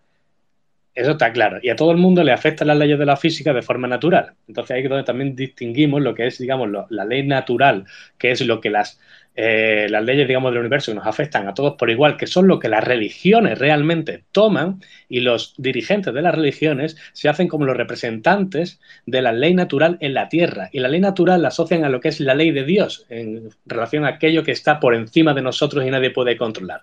Eso es lo que son las religiones. Por tanto, sin ese control mental de sus seguidores, es imposible que una religión se mantenga, porque a pique que tú empieces a hurgar ahí, te das cuenta de que la inmensa mayoría de las cosas que dicen las religiones están basadas en, uno, usurpación de ideas anteriores, de culturas anteriores, y segundo, una manipulación y destrucción de patrimonio y de cultura que no tiene un parangón en la historia. Entonces, eso es lo verdaderamente importante, que Bitcoin está basado en, primero, matemática, y segundo, y otra cosa para mí muy importante, que es la segunda, eh, digamos, gran batalla que han ganado toda esta gente, cuando digo toda esta gente, son todos estos activistas, Cypherpunk y tantos grupos que han trabajado por esto, y es el tema de las patentes. Se ha conseguido sacar un invento como este con una patente, bueno, con, perdón, con una licencia que es totalmente libre. Cualquiera puede implementar y por eso nacen las altcoin, shitcoin o el resto de criptomonedas. Nada, yo solo comentar, joder, tío, eh, Menos mal que has venido porque tenía la idea, eh, sabía que se me estaba olvidando el punto clave de toda mi argumentación y es el, tema de lo de la ley natural, que son las religiones. Para mí las religiones, el, el cristianismo, tanto eh, el islamismo y todas estas son una manera de intentar transmitir lo que es una ley natural o lo que podemos llamar como lo, el qué es lo justo o cómo debería ser la sociedad intentar implantarla. Y claro, por eso han sido tan importantes las religiones, porque han sido pues el, el driver, el canalizador de todo este tipo de ideas, de yo qué sé, pues lo del Islam, en teoría lo de comer cerdo fue pues, porque les convenía que no comieran cerdo, porque se les había descontrolado que había muchas enfermedades en torno a eso, y en plan lo meten ahí como, oye, pues en esta religión no comemos cerdo y eh, nos pasamos a cabras que, yo qué sé. O sea, es como intentar introducir ciertas normas que dice, pero a ver, ¿por qué esto es así? Y, y no, no, cuestionártelas. Y en verdad las de Bitcoin no, no te están pidiendo nada de que, que crea ciegamente en algo. En verdad cualquier cosa que te esté proponiendo Bitcoin lo puedes comprobar y es el tema de intentar hacer algo justo entre todos. Pero sí, lo de la ley natural es eso. Yo las religiones las veo como una manera de intentar eh, propagar unas eh, formas de comportarse socialmente o de lo que es justo para toda la sociedad y que son un driver, un canalizador de todo esto muy importante. Eh, y nada, nada más. Sí, para matizar eso, eh, con la excusa de que ellos, digamos, velan por la ley del Señor en la tierra, le meten ya a la moral. Es decir, de esa ley divina que nos afecta a todos, como en teoría ellos son los representantes, los representantes son los reyes y los papas y todo el tinglado que, que hay montado desde que se crean las religiones monoteístas. El punto es ese, que empiezan a establecer unas leyes basadas en la costumbre. Porque cuanto más dinámica sea una sociedad y más piense por sí mismo y más acceso al conocimiento tenga, obviamente más crítica y más independiente va a ser y tu chiringuito se va a, desmontar. Por eso el tema de la religión y, y, y, los estados, aunque dicen que en un momento dado se separó y tal, yo no lo veo tan claro, no lo veo para nada separado, si nos vamos a, a ver cómo está el, el derecho internacional y cómo funciona a la hora de la verdad. El punto es que en esa línea, eh, creo que los estados y las religiones eh, lo que intentan, o sea, son conscientes del desarrollo y, de, y, del progreso que tiene que ver con la implementación de tecnología y el acceso al conocimiento y a la, y a la, libre, eh, a la libre relación y agrupación de personas, pues eso tiene que ver con, ellos son conscientes de eso y lo que intentan hacer es que sea cada vez más lento a través de discursos que son puros eh, memes que están entrando por un vector muy claro que tiene que ver con el tema de la espiritualidad. Entonces, al final, todas las son por cosas que todo el mundo tenemos, eh, que necesitamos. Eh, todo humano tiene de por sí, de forma innata, por default en su software, acceso a la espiritualidad, conecta con algo más allá, siempre. Y eso lo utilizan las religiones para obviamente canalizarlos hacia su empresa. Los estados saben de sobra que necesitamos un medio de intercambio. Y obviamente ellos van a decidir cuál es el medio de intercambio y cómo vamos a funcionar con él y nadie más que ellos y estamos todos supeditados a eso. Entonces yo veo la, en la Iglesia y el Estado en varios aspectos como, mm, eh, pues eso, al final poderes que no van a permitir o su trabajo es el contrario a que la, a la sociedad se desarrolle de la forma que, que, ella elija. Y cuando digo que ella elija, es lo que ha dicho antes Gorfa respecto al tema de los individuos. Al final tiene que ver con una, una formación individual para poder aportar al colectivo. Y no va a poder, muchas veces no es posible esa formación individual si no tomas conciencia sobre las eh, cosas más elementales que, de tu vida sobre las que no tienes control y estaría bien que tuvieses control, que lo recuperases. ¿no? Tío Alfred, es que has dado, has dado en la clave y estoy muy de acuerdo contigo, contigo en eso. Es más, yo creo que las religiones y la espiritualidad se empezó, a, se empezó a corromper cuando el ser humano empezó a crear estamentos y, empezó a, establecer eh, jerarquías y poderes. Y como hemos dicho, el poder siempre llama más poder y eso es intrínseco en el ser humano. Por eso me gusta tanto Bitcoin, porque realmente no hay nadie que, gobierne en, Bitcoin. Es, es la matemática y, y, al final somos, somos todos quien, quien participamos en, en, ella. ¿no? En cambio, en las religiones pasa eso, que al final siempre hay un cabeza y, ese, y esa persona es quien, quien empieza a mandar y a, y a marcar los, lo, las costumbres y la, y, la, y la, moralidad incluso de la sociedad, ¿no? Pero yo, yo, por ejemplo, soy creyente, pero creyente desde, desde la espiritualidad y desde, desde, nace de mí, como tú, como tú has dicho, ¿no?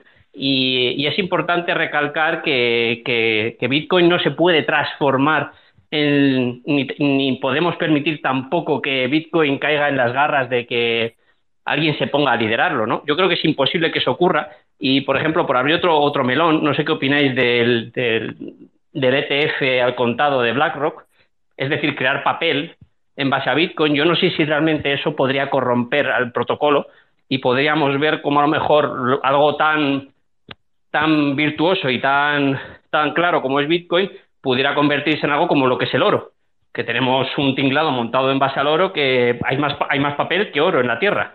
Y no sé qué opináis en, en base a eso. Si realmente podríamos ver cómo Bitcoin se corrompe en ese sentido.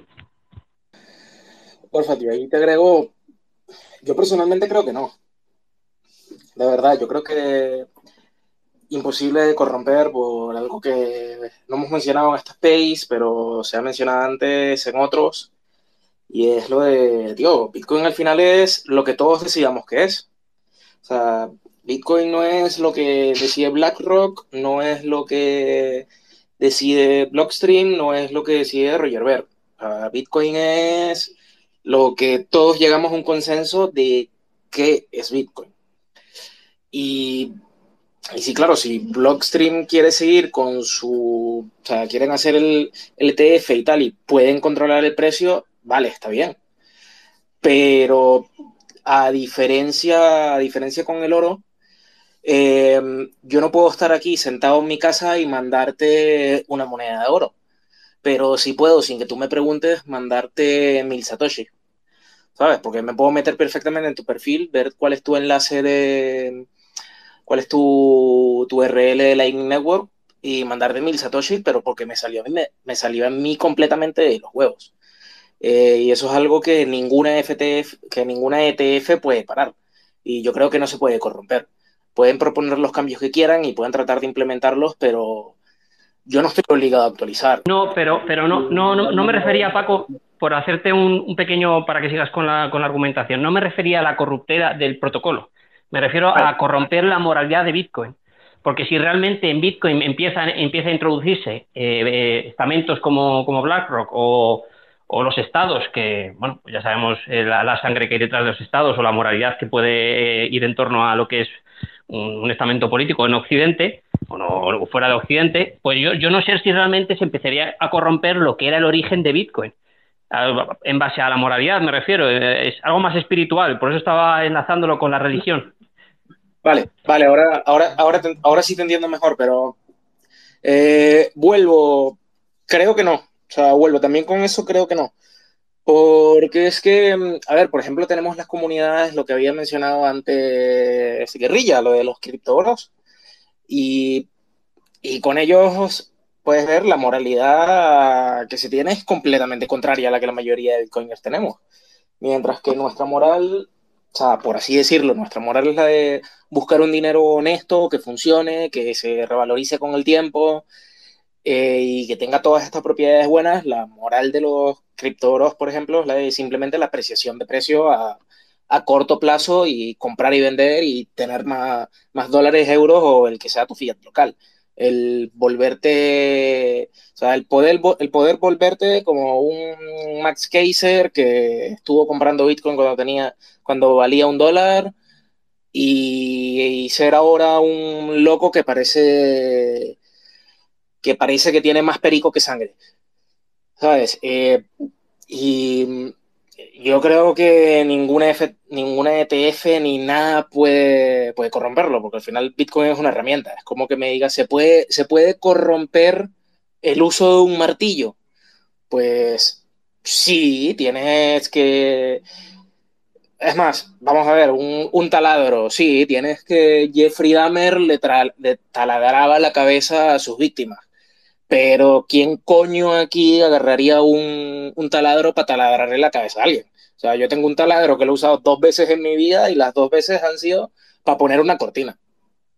Y, yo creo que ese tipo de cosas no se, pueden, no se pueden corromper. Lo que sí se puede hacer es atribuir un tipo de moralidad a las cosas y, por ejemplo, a, a Bitcoin hoy por hoy, de manera externa, se le atribuye el, por culpa de los criptoboros, eh, lo que es la especulación, eh, las apuestas, o sea, lo que llaman el degenerate gambling, las apuestas degeneradas, eh, los Ponzi, los scams, el meter pasta y perderla el siguiente día, los robos, pero eso no es cosa de Bitcoin, eso es algo que se le atribuye, eso es algo que se le atribuye por desinformación.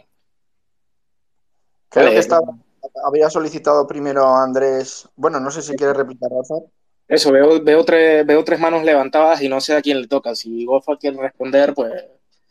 No, no, yo sigo, sigo pensando que cualquier cosa, cualquier instrumento que crea el ser humano es corrompible a nivel moral. Si todo el mundo usara Bitcoin de una forma no, no moralmente correcta, al final Bitcoin no sería lo virtuoso y para lo que se creó. Pienso que igual, que las armas, eh, las armas, la mayoría para qué, para qué las usan las armas, ¿no? Pues eh, voy a eso, si al final tenemos a influencers, o, bueno, no, no me gusta llamar los influencers, portavoces o gente realmente muy importante que, que tiene como, como estandarte la bandera de Bitcoin y mata en nombre de Bitcoin, por mucho que el protocolo sea la hostia, ya estamos hablando, hablando, de que el protocolo no se está usando para algo, algo virtuoso, sino estamos utilizando para algo que moralmente sí que es malo. Y, es, y, no, sé si, no sé si me explico. Sí, yo creo que lo estás explicando completamente, pero claro, tienes que tener en cuenta también que la moral es subjetiva. Ah, no, no, matar, matar, y, matar no es subjetivo. Matar moralmente es malo. Eso, eso, eso es objetivo. Porque la vida, a eso voy, la vida objetivamente es una, es una, es, una verdad absoluta, eso hablo de moralidades absolutas, es que la vida es, es lo que más hay que proteger, ¿no? Porque sin vida no hay nada más. Por lo tanto, si se mata en nombre de algo, ese algo ya deja de ser moralmente bueno. Eh, que estaba poniendo un, claro, un, un, ejemplo extremo para poder y absurdo para poder entender si realmente podría corromperse este protocolo. Pero si matas un malo, si matas un malo. ¿Ah? ¿Para quién es malo? Eh, eso, sí que. Por eso. A eso voy. Pero ¿quién, quién determina quién es malo o bueno? Pero, bueno, ahí nos estamos metiendo en unos líos, Mora, porque finalmente el concepto de no matar eh, es muy reciente, no tiene más de 100 años, o sea, hace 200 años la pena de muerte era extendida. Eh, o sea, no, yo no diría eso, o sea, hay que recordar que el protocolo lo que es es un protocolo neutral. Y, y, y, es un protocolo que se puede usar para lo que tú quieras. O sea, si tú tienes tus bitcoins y quieres y eres un pedófilo, pues, o sea, qué horrible, eh, totalmente, pero lo puedes usar porque el protocolo no veta. Y el, el dinero es que no tiene alma. No tiene alma. El, dinero, no tiene alma, porque el dinero, el dinero es un circuito, o sea, es, es una forma de intercambiar entre personas. La moral la ponen las personas que intercambian pero el dinero en sí no, o sea, sea eh, oro, sea plata, bueno, e, ese es otro tema, o sea, yo no sé por qué todo el mundo habla del patrón oro, sin, el, el oro nunca ha sido lo suficientemente grande como para que la gente lo use, lo que la gente siempre ha usado es plata. Eh, y el ETF lo que va a pasar es que va a subir el precio porque el, sistema está también diseñado que seguirá siendo neutral, sea el, el, el, que más tenga dinero, el que más bitcoins tenga, puede ser eh, BlackRock, puede llegar a tener su millón de bitcoins, digamos. No creo que alcance para esa cantidad porque no creo que haya tanta gente vendiendo bitcoins, pero lo único que va a hacer el ETF es subir el precio. Eso es lo máximo que puede hacer BlackRock. BlackRock no, no puede manipular el precio porque finalmente este diseño está diseñado entre personas y la mayor cantidad de, de, o sea, lo que mantiene esto es las personas. Si las personas desaparecen del sistema, evidentemente se marchitaría, pero a BlackRock tampoco le interesa marchitarse porque a BlackRock lo que le interesa es ganar dinero. Ellos no tiene, su moral es ganar dinero y, y a ellos lo que les interesa es que esto sea valioso. BlackRock serían como los jesuitas, ¿no? De nuestra. De nuestra... Sí, tal cual. Son los están, en, están en todos lados, ¿no? Tienen más que nadie, influencian más que nadie, en la sombra. Sí, serían como los jesuitas de aquí. Hay una cosa también que me parece interesante y es que, eh, o sea, Bitcoin y la cultura que, que propone respecto a cómo cambian la, las normas del dinero y las preferencias temporales y lo podemos ver también en la cultura, por ejemplo, en la cultura imperante de, del trap o el reggaetón. Es como un meme, ¿no? Eh, vive rápido y, y, muere joven. Billetes por todos lados, a poder ser. Ten dos o tres nalgas en la cara durante el día. Eh, no sé. ¿Por qué? Porque eh, vives en un mundo decadente, donde no hay oportunidades, donde el dinero no vale nada, donde parece que la vida a veces tampoco y donde no parece que haya un sistema que realmente se preocupa por, por, sus ciudadanos, ¿no? Cada vez es más evidente que los partidos políticos no son más que empresas privadas que administran la cosa pública, que, que, es muy diferente, ¿sabe? Entonces, al final también son empresas que miran por su beneficio y su permanencia en el poder. Bueno, para eso tienen que, a su vez, volvemos a lo de antes, difundir muchísimos memes. Entonces, ¿hasta qué punto las religiones o sea, una democracia, un sistema político actual no es una religión también, porque hay una serie de cuestiones que tienen mucho que ver con la fe y, el, y, digamos, delegar en los sabios de, que en este caso no son los sabios de la tribu, pero el oráculo que hemos decidido entre todos, el gobierno y sus ramificaciones, sus tentáculos en ministerios y demás, lo que pasa con todos nosotros. Eh, algo que aporta Bitcoin y que cambia las normas del juego y por eso realmente muchas personas que estamos eh, pensando desde hace tiempo que las políticas actuales de, digamos, del primer mundo, el mundo desarrollado, occidente y tal, no son las que queremos ni nos traen nada bueno a corto, medio ni largo plazo, nos unimos en torno a Bitcoin porque también tiene mucho que ver con eso. Es decir, el tema de algo que decía también, en, por ejemplo, Antonio Escotado, el incentivo del ahorro. Si el ahorro y el trabajo no se incentiva, entonces ¿quién va a querer trabajar? ¿Quién va a querer ahorrar? ¿Quién va a querer eh, tener prosperidad? Es todo ahora, aquí y ahora, que es lo que habla, hablaba antes respecto al tema del trap y el reggaetón, las líricas y lo que te venden, ¿no? Es como ahora ya tengo dinero y ahora lo que hago es realmente vivir la vida del placer cortoplacista. Y Bitcoin cambia eso y me gusta bastante porque ofrece una alternativa, tanto para eh, el tema del dinero, pero también en un momento dado, inspirados en el consenso de Bitcoin, también a lo mejor hay capacidad para el tema de la resolución de conflictos y también para la organización civil de forma independiente, sin pasar ni depender a su vez, no ya tanto del Estado, sino de los nuevos, digamos, eh, para mí, estados que son las, las telecos y especialmente las empresas que sirven servicios como esta por la que estamos hablando, que no te permite hablar si no tienes instalada la aplicación que quieres, con más de 50 y pico permisos que hay que aceptarle a la aplicación de Twitter. No sé si me estoy explicando y me estáis pillando por dónde voy. Eh, perfectamente se te has explicado, Alfred. se te entiende. vale, vale.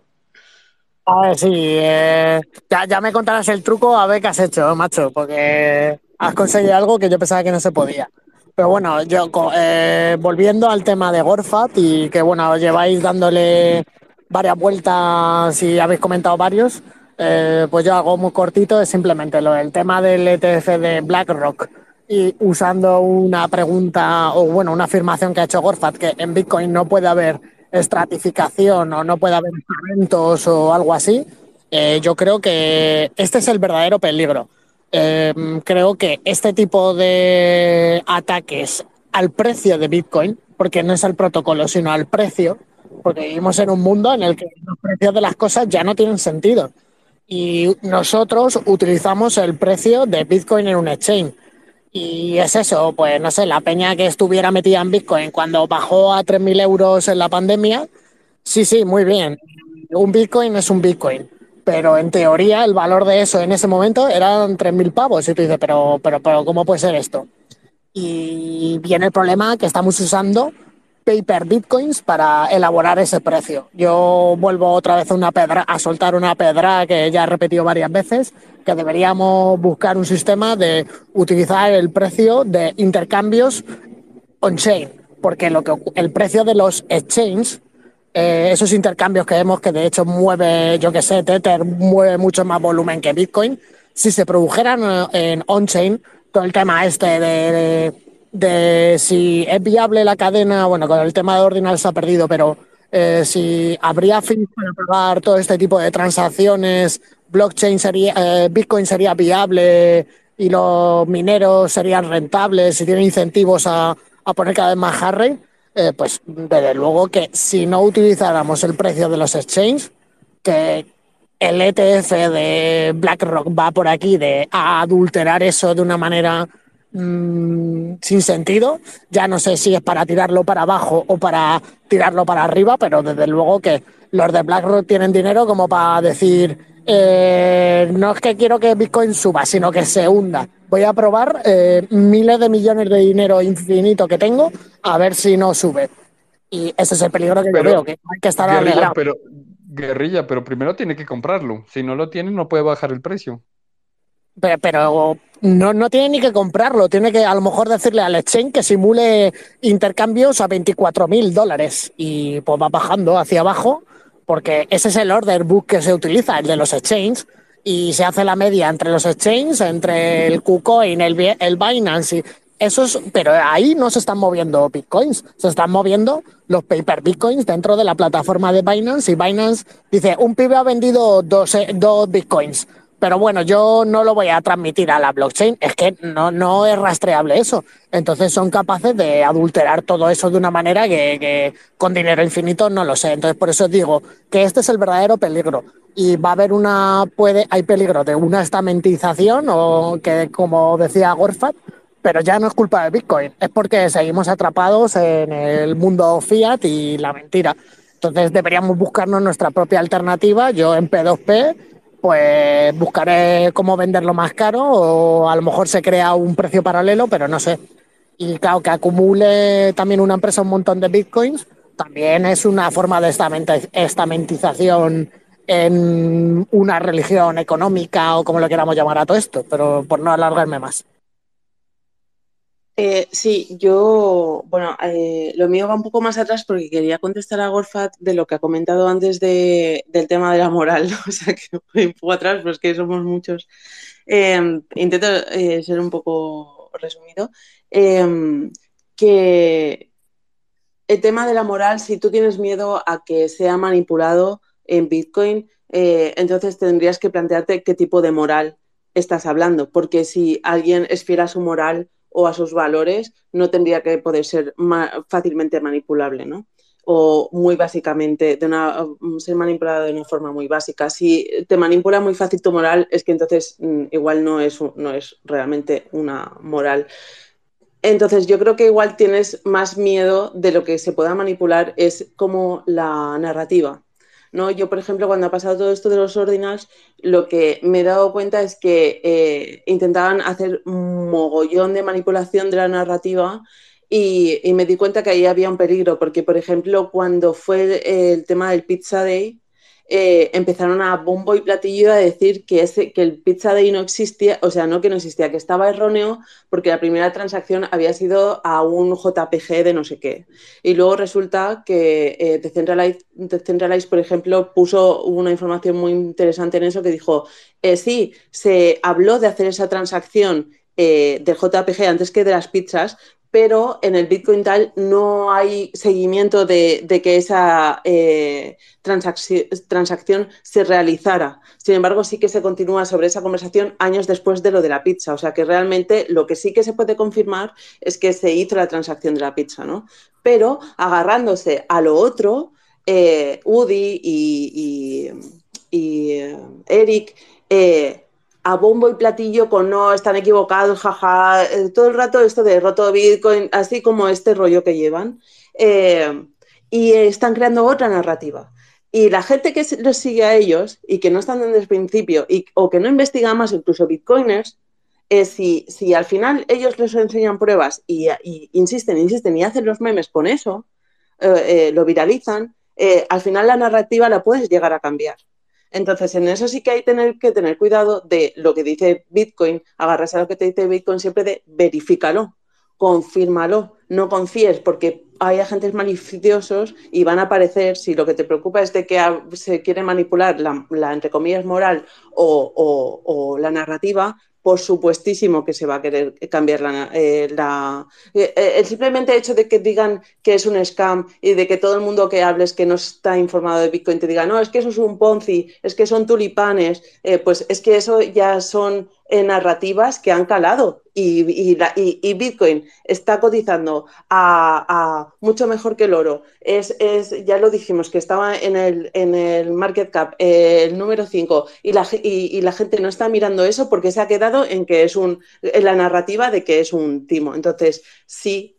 Eh, si tienes miedo de que eso pueda pasar, evidentemente hay agentes que además, si tienen eh, mucho poder, son muy capaces de poder manipular la narrativa sobre Bitcoin. Claro, es que en base a esto, eh, por eso quería profundizar y por eso soy tan negativo a veces. ¿eh? Me, gusta, me gusta mirar ese, ese lado de, la moneda porque al final ves que, que si vives en una sociedad que está lobotomizada, viendo TikTok continuamente, todo lo que se cree son vídeos de 15 segundos y, la, gente no va más allá. Es más, los vídeos de YouTube ya no duran dos horas, duran 15 minutos. Es, la cultura de lo efímero, del resumen, de lo rápido. ¿Cómo, cómo, ¿Cómo va a triunfar un protocolo que realmente no se basa en eso? Que se basa en un desarrollo bestial de matemáticas y de criptografía. Es muy complicado hacer entender a una sociedad inculta, eh, vaga, que abraza el nihilismo, que todo vale, no hay moral ninguna, porque todo vale es que eh, cuando llegas a un punto en el que la moral es subjetiva y cada uno tiene la suya, todo es válido. Y no hay unas normas. Por eso cuando ha dicho Andrés antes, no, si es que hay pedófilos también en Bitcoin, eh, eso es libertinaje, eso no es liberalismo, eso no es libertad. Porque lo decía Escotado, realmente la libertad es, eh, requiere de mucha responsabilidad y, y ceñirte a ciertas normas para que todo el mundo pueda ser libre. Y, lo que se está convirtiendo el puñetero mundo, y sobre todo Occidente, la decadencia de Occidente es, es el, en, el, en el nihilismo, en la subjetividad, en el, en el neorelativismo, en el que todo, todo tiene sentido en función de tu sensación y de cómo te sientes, y, en la cultura del resumen. Por eso soy tan negativo a la hora de poder decir que Bitcoin podría o pudiera ser realmente un, un dinero realmente masivamente aceptado. Y nada, yo quería, quería eh, por, eso quería desarrollar un poco el argumento desde el principio en cuanto a la moral y la importancia que tiene, que, la que tiene sobre, sobre las cosas que creamos el, ser humano. Eh, Bitcoin gana a largo plazo. O sea, eso que estás exponiendo son cosas que son también efímeras en sí mismas. O sea, el lobotomizar a la gente, volverlo todo al absurdo, eh, gana en el corto plazo, pero no en el largo plazo. Es imposible, no es sostenible. Entonces, igual nosotros no lo vamos a ver, no sé cuántas generaciones de lobotomizados tenemos que pasar para que al final eh, eh, se vea que eso no, no, es no, es sostenible, ¿no? Pero no, no gana, no termina ganando, o sea, eso es así.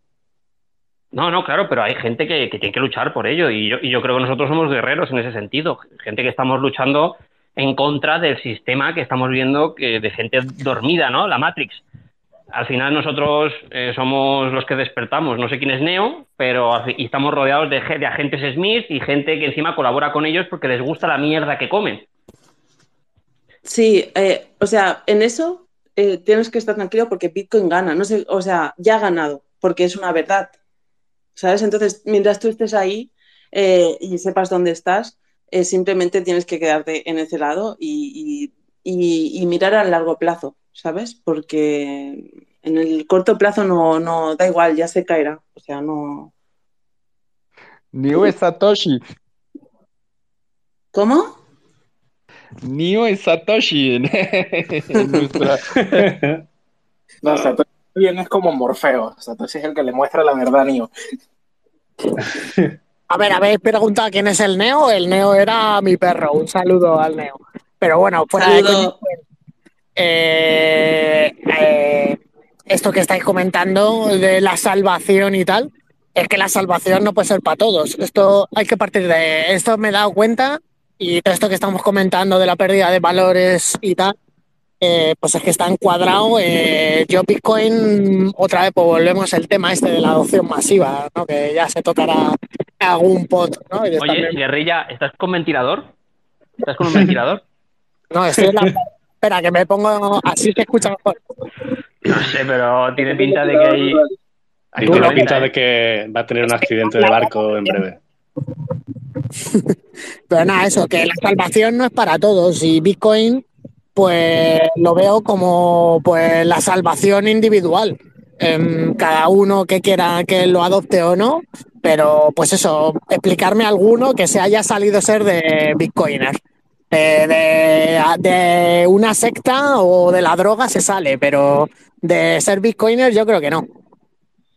Sí, hombre, todos los de Bitcoin Cash y los de BSV. Pero esos nunca fueron bitcoiners. Eh, no lo sabían, es verdad, es que no lo sabían, realmente no sabían que no eran bitcoiners.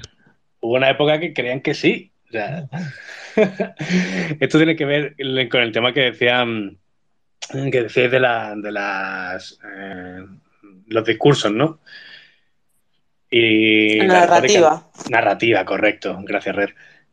Eh, aquí hemos visto, hemos visto eh, tanto a nivel eh, individual, eh, personas que han tenido bastante mm, relevancia en un momento dado sobre el ecosistema de Bitcoin, que han empezado a crear una narrativa totalmente inventada. Roger Ver es un ejemplo clarísimo. O sea, Roger Ver se tiró años, tiró mínimo dos años diciendo todo tipo de mentiras, pero mentiras clamorosas que una legión increíble de, incautos, especialmente algunos que estaban descontentos con eh, las decisiones de Bitcoin Core y gente que estaba entrando en Bitcoin por el, puro hype, se lo creían, pero estoy hablando de mentiras muy, muy, muy locas. Eh, los de Bitmain, que han sido la principal empresa de, desarrollo y creación de mineros, eh, han hecho lo mismo. La gente se asoció con el Ponzi más grande que ha habido, cuyo CEO, por cierto, era un pedófilo, el que estaba en Indonesia de puta madre, eh, pagando a, menores para, forzando y pagando a menores para, para el temario, ¿no? Afortunadamente lo detuvieron por estafador y por eh, pedófilo, vamos a decir, depravado. Eh, esa es la realidad y esa gente tiene muchísimo alcance y muchísimo poder. A su vez, cuando empezaron a ser Bitcoin Cash con el Fektoshi este, Fektoshi Roger Berry, el CEO de BitClub, que ha sido el Ponzi más grande, como digo, que ha habido en, en el tema Bitcoin con pues, más de casi 800 millones defraudados. Lo que sucede es que hacían propaganda en redes sociales. E incluso Roger Ver hizo un vídeo pidiendo disculpas a BitClub porque en un momento dado, al principio, eh, bueno, pues dijo una serie de cosas como que lo puso en duda el negocio. ¿Qué sucede? Que BitClub lo que hizo fue realmente apostar por Bitcoin Cash mientras ellos hablaban de Bitcoin. Pero a la hora de la verdad, luego toda la gente le ponían a comprar Bitcoin Cash. Entonces, claro, a Roger Ver, al de Bitmain, que entonces apoyó Bitcoin Cash, y al Fektoshi, que estaba con Roger Ver a tope, en su momento les vino bien esa asociación y les dio exactamente igual. Es decir, fijaros de lo que estamos hablando. ¿eh? Gente de ese calibre que realmente tienen teoría dinero y una fortuna como para no meterse en estos jaleos, fueron capaces de asociarse con un discurso totalmente eh, mentira, no en mi opinión, de no eran una, bueno, falsedades, no, no, eran mentiras categóricas que se pueden verificar y ahí está la hemeroteca de gente que les desmintió. Pues se asociaron de esta manera para promocionar un Ponzi por el simple hecho de que el volumen que ese Ponzi le iba a aportar de compras de Bitcoin Cash podía realmente eh, crear, digamos, un movimiento de mercado que justificase todos los argumentos que ellos estaban diciendo a, a favor de Bitcoin Cash. Pero sí puedo estar a tres y cuatro días contando historias porque llevo 10 años haciendo transacciones de Bitcoin y estando dentro. Es verdad que hace ya tres me salí de los grupos. ¿Por qué me salí de los grupos de Telegram? Que estoy desde 2013 dentro, desde que Telegram está en Android. Desde octubre de 2013, noviembre de 2013, ya estábamos ahí con los grupos de Bitcoin. ¿Por qué me salgo? Por lo que estáis hablando. Porque al final, aparte de que es un bucle continuo, el tema de las ideas de Bitcoin y tal, lo que mm, bueno, veo, mm, pues eso, eh, un sectarismo, cierto sectarismo, también en, de alguna forma parece que los que entren en Bitcoin y se dan cuenta de Bitcoin son incluso mejor que otras personas.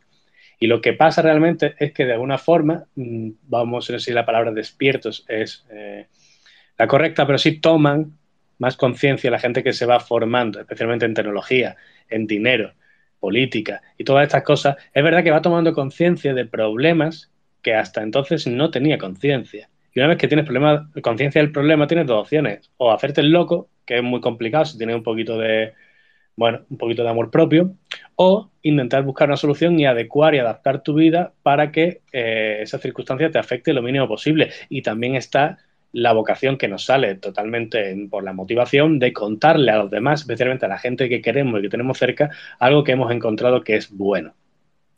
Entonces, como te digo, para terminar, eh, hay un componente más que gente que ha sido Bitcoiner, que ha montado incluso empresas de Bitcoin o servicios de Bitcoin o que trabaja en estas para, eh, bueno, promocionar sus productos, eh, salvar la imagen de su empresa o llevar la marca de su empresa a niveles un poquito más altos, han dicho y han hecho verdaderos disparates.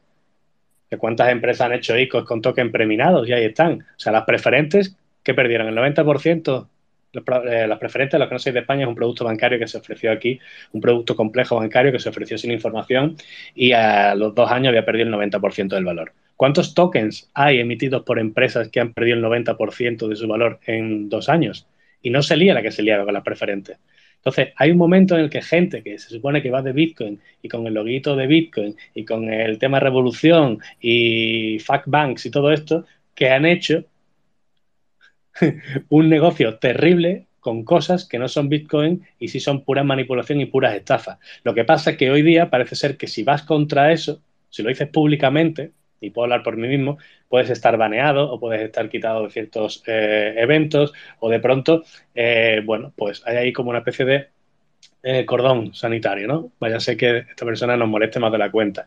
Y eso está pasando en España, en Europa y a nivel internacional. Entonces hay que tener mucho cuidado también con los sectarismos, la gente a la que se sigue, los grupos en los que se está, qué ideas se compran y sobre todo también, especialmente con el social media. La propaganda de las empresas no la hagáis ni puto caso a los gestores de marketing de empresas y demás no le hagáis ni puto caso. Esa gente te dice hoy una cosa y mañana otra. Aparte, la falta de rigor respecto a la gente que monta campañas de marketing en el mundo, vamos a decir, cripto, que no me gusta llamarle cripto, porque cripto ya es un sector que es el de la criptografía, bastante extendido desde hace décadas, en este negocio o sector de los activos digitales y la blockchain, pues eh, aquí el que no miente, ¿sabes? Eh, raro es, desde posiciones, sobre todo me refiero de, de marketing y posiciones, digamos, de comunicación de, de las empresas. Joder, Vale, entonces, Alfred, Alfred, pero, espérame, Alfred, entonces, Alfred, ¿es- ¿estás de acuerdo en que la moral es importante en base al protocolo de Bitcoin o, o no? Es que no me, queda, no me queda claro que yo creo que sí, ¿no? En, gran medida sí. También tenemos que tener en cuenta, esto va de consenso también, y el tema de la moral, hay muchísimas cosas en las que estamos totalmente de acuerdo, podemos estar totalmente de acuerdo, una amplia mayoría en qué cosas pueden son, mm, están bien y qué cosas están mal, y veo que hay otras muchísimas cosas que se están poniendo en una línea roja donde se está educando al personal en que parece que es que, claro, ¿sabes? Hay que comer. Y claro, si yo estoy promocionando un Ponzi y ha sido un Ponzi, yo que iba a saber que era un Ponzi. O si mi empresa está sacando aquí no sé cuántos millones de tokens y no valen nada y yo los promociono porque la empresa me paga, pues mucha tela. Un ejemplo concreto. Antes habéis comentado lo de Luna.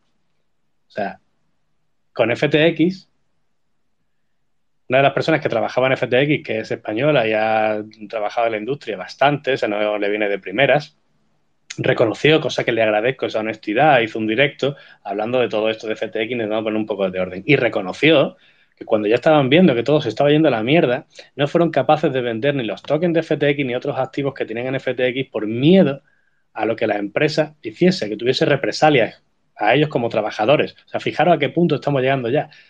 O sea, la gente se mete en una empresa y toda la moralidad y todos los valores que tenga en teoría en su casa y de boquilla en una especie de Twitter, si hay que hacer algo que la empresa se lo hace, porque si no la empresa te larga y es muy jodido verte en la puta calle cuando tienes cosas que pagar por realmente haber respondido a tu moral o ser una persona eh, íntegra en ese sentido. Y eso está pasando. Y al final la eh, industria, igual que la política, está seleccionando a todos aquellos que son válidos para hacer eso y purgando a todos aquellos que no van a en- mentir a la gente o van a ser íntegros o van a intentar respetar por lo menos las propiedades del protocolo para las personas. Entonces, bueno, ahí hay otro melón que cortar, pero yo, yo lo veo así. Eh, sí, yo quería señalar esto que ha dicho Alfred porque es que eh, ha, ha- o sea, ha mostrado exactamente el patrón de, que engloba un poco toda la conversación que estamos teniendo de qué es lo que la, la diferencia, ¿no?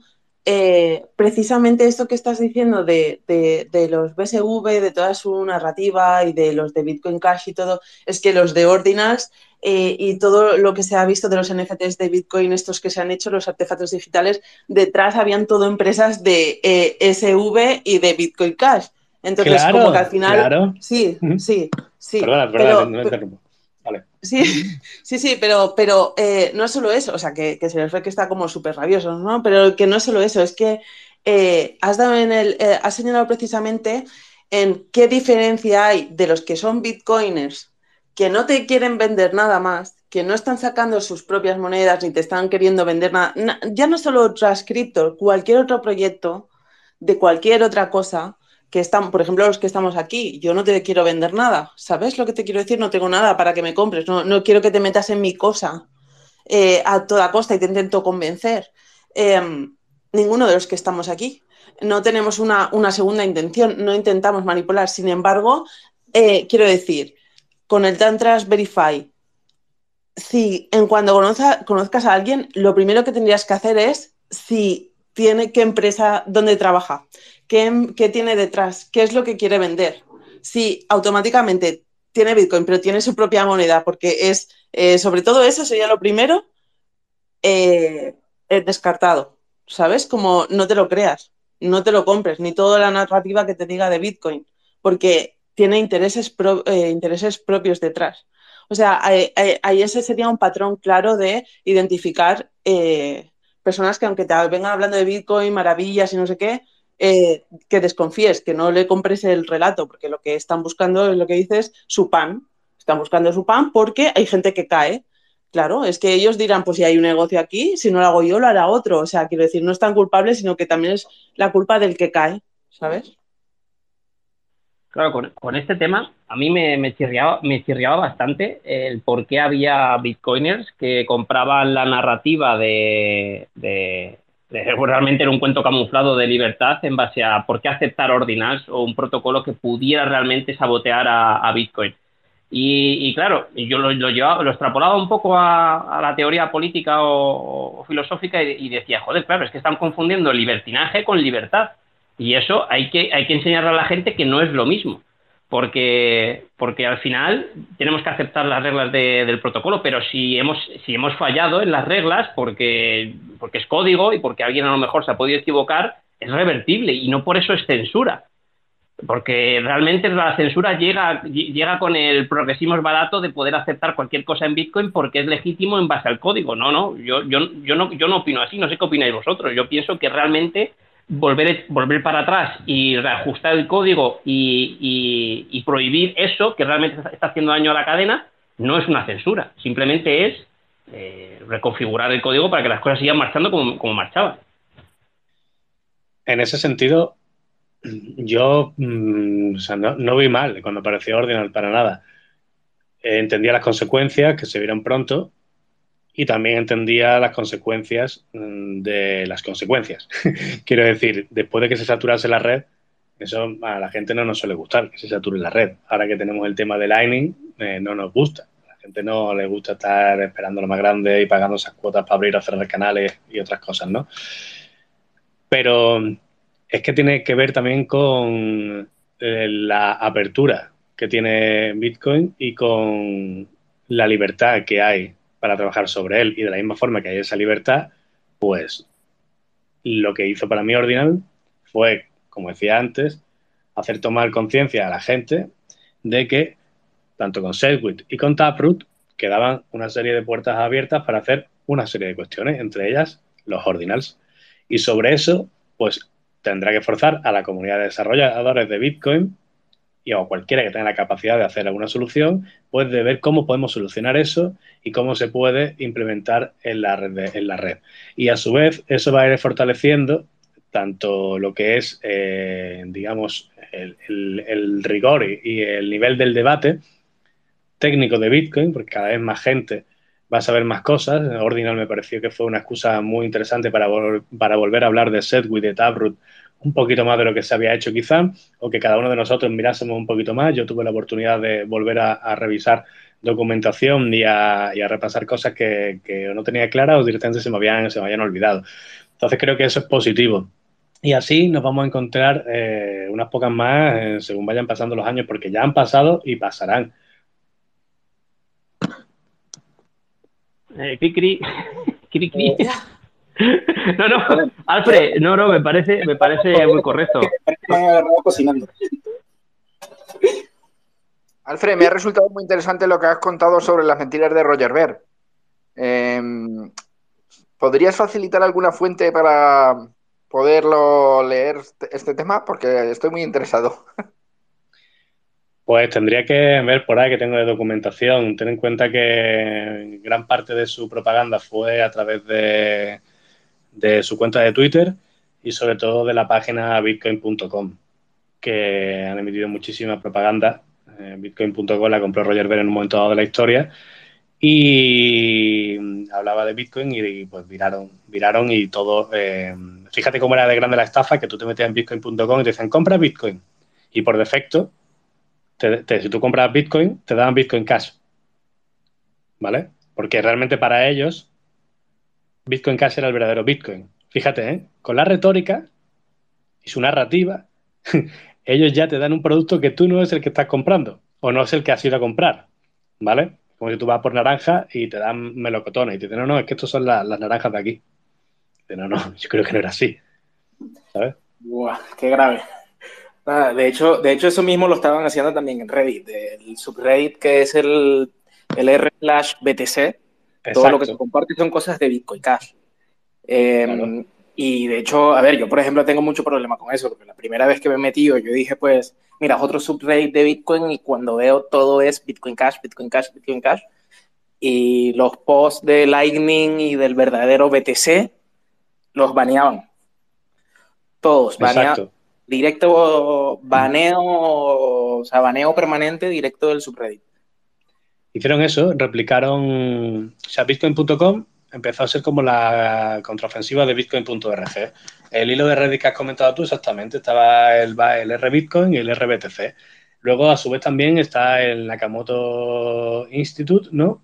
Donde es una página que recoge pues diferentes papers de las tecnologías que aplican en Bitcoin, escritos de Nick Sau y tal. Pues ellos crearon otro, también similar. Entonces ellos iban creando alternativas, páginas para eh, que tuvieran un nombre parecido y un propósito parecido, pero que la narrativa fuese totalmente pro Bitcoin Cash. O sea, fijaros eh, el despliegue. Y luego toda esa peña que participó en eso, de ahí había muchos developers importantes, que luego cuando hubo el conflicto, esto es mucho como las iglesias, o sea, la católica, la evangélica, al final es un grupo total, hay disputa dentro de ese grupo y se forquea. ¿sabes? Pues ya está. Y dentro del grupo que se ha forqueado hay disputas y se vuelve a forquear. Y así sucesivamente hasta el infinito, hasta que ya los grupos son de uno, se han peleado todos y está cada uno en su casa metido. Pues lo que hicieron fue lo mismo, exactamente lo mismo. Empezaron a tener la guerra entre ellos, dejaron un poquito más eh, al lado la, caña que le metían a Bitcoin. Los de BSV parecía que eran un poquito los ganadores porque se llevaron la parte eh, financiera, se llevaron el músculo financiero, se llevaron al Fake Toshi como eh, ídolo supremo y luego se llevaron una serie de desarrolladores que realmente hacen unos trabajos bastante buenos de diseño y funcionalidad crearon Twitch, que no Twitch, el original es Twitch, vamos a decir, que es una copia de Twitter que, bueno, te podías, como si fuera Web3, ¿no? El primer Twitter Web3 que logueabas con, con una wallet, con tus claves de una wallet de BSV y bueno, pues eh, ya está, tú podías recibir eh, satos de BSV eh, al tener interacciones y tal. Esta gente son los mismos.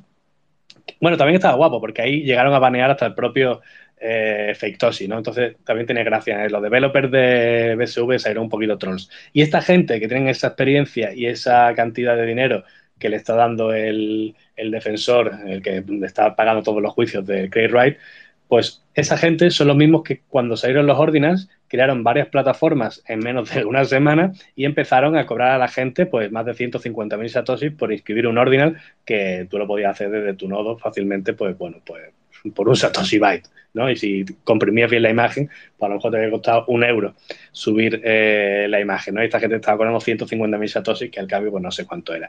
Entonces, para que, sea, que están camufladísimos, ¿no? Que si tú no realmente te metes y empiezas a analizar, eh, el fiarte de lo que lees en redes sociales o en los grupos o incluso en páginas que parecen oficiales es un auténtico disparate. Por eso cada vez eh, esto Ilia con lo decía Gorfat, cada vez yo creo que también es un poco más difícil porque hay gente con bastantes medios que quieren que, eh, cambiarte la narrativa y cambiarte las ideas y para eso gastan mucho recurso en propaganda. Y eso es un problemón, porque en un tiempo donde la inmediatez es lo importante, la gente ni sabe ni quiere verificar las cosas y estamos en el aquí y ahora y estamos a, un, a una política cortoplacista, pues claro, se hace muy fácil que toda esta propaganda inocule los cerebros del personal y al final tomen decisiones en el corto plazo que les viene muy mal. Y hay mucha gente que ha aprendido a base de hostias y de ser estafada por no tomarse ese tiempo en verificar. Alfred, ¿qué opinas de Craig David, el tío este? ¿Realmente este tío cómo puede dormir? Eh, mintiendo a diariamente. ¿Cómo se puede llegar a montarle solo él mismo la narrativa y creerse el mismo que Satoshi Nakamoto? Pues la verdad que lo, he pensado muchas veces y me parece algo sorprendente. Para hacer una tesis desde la sociología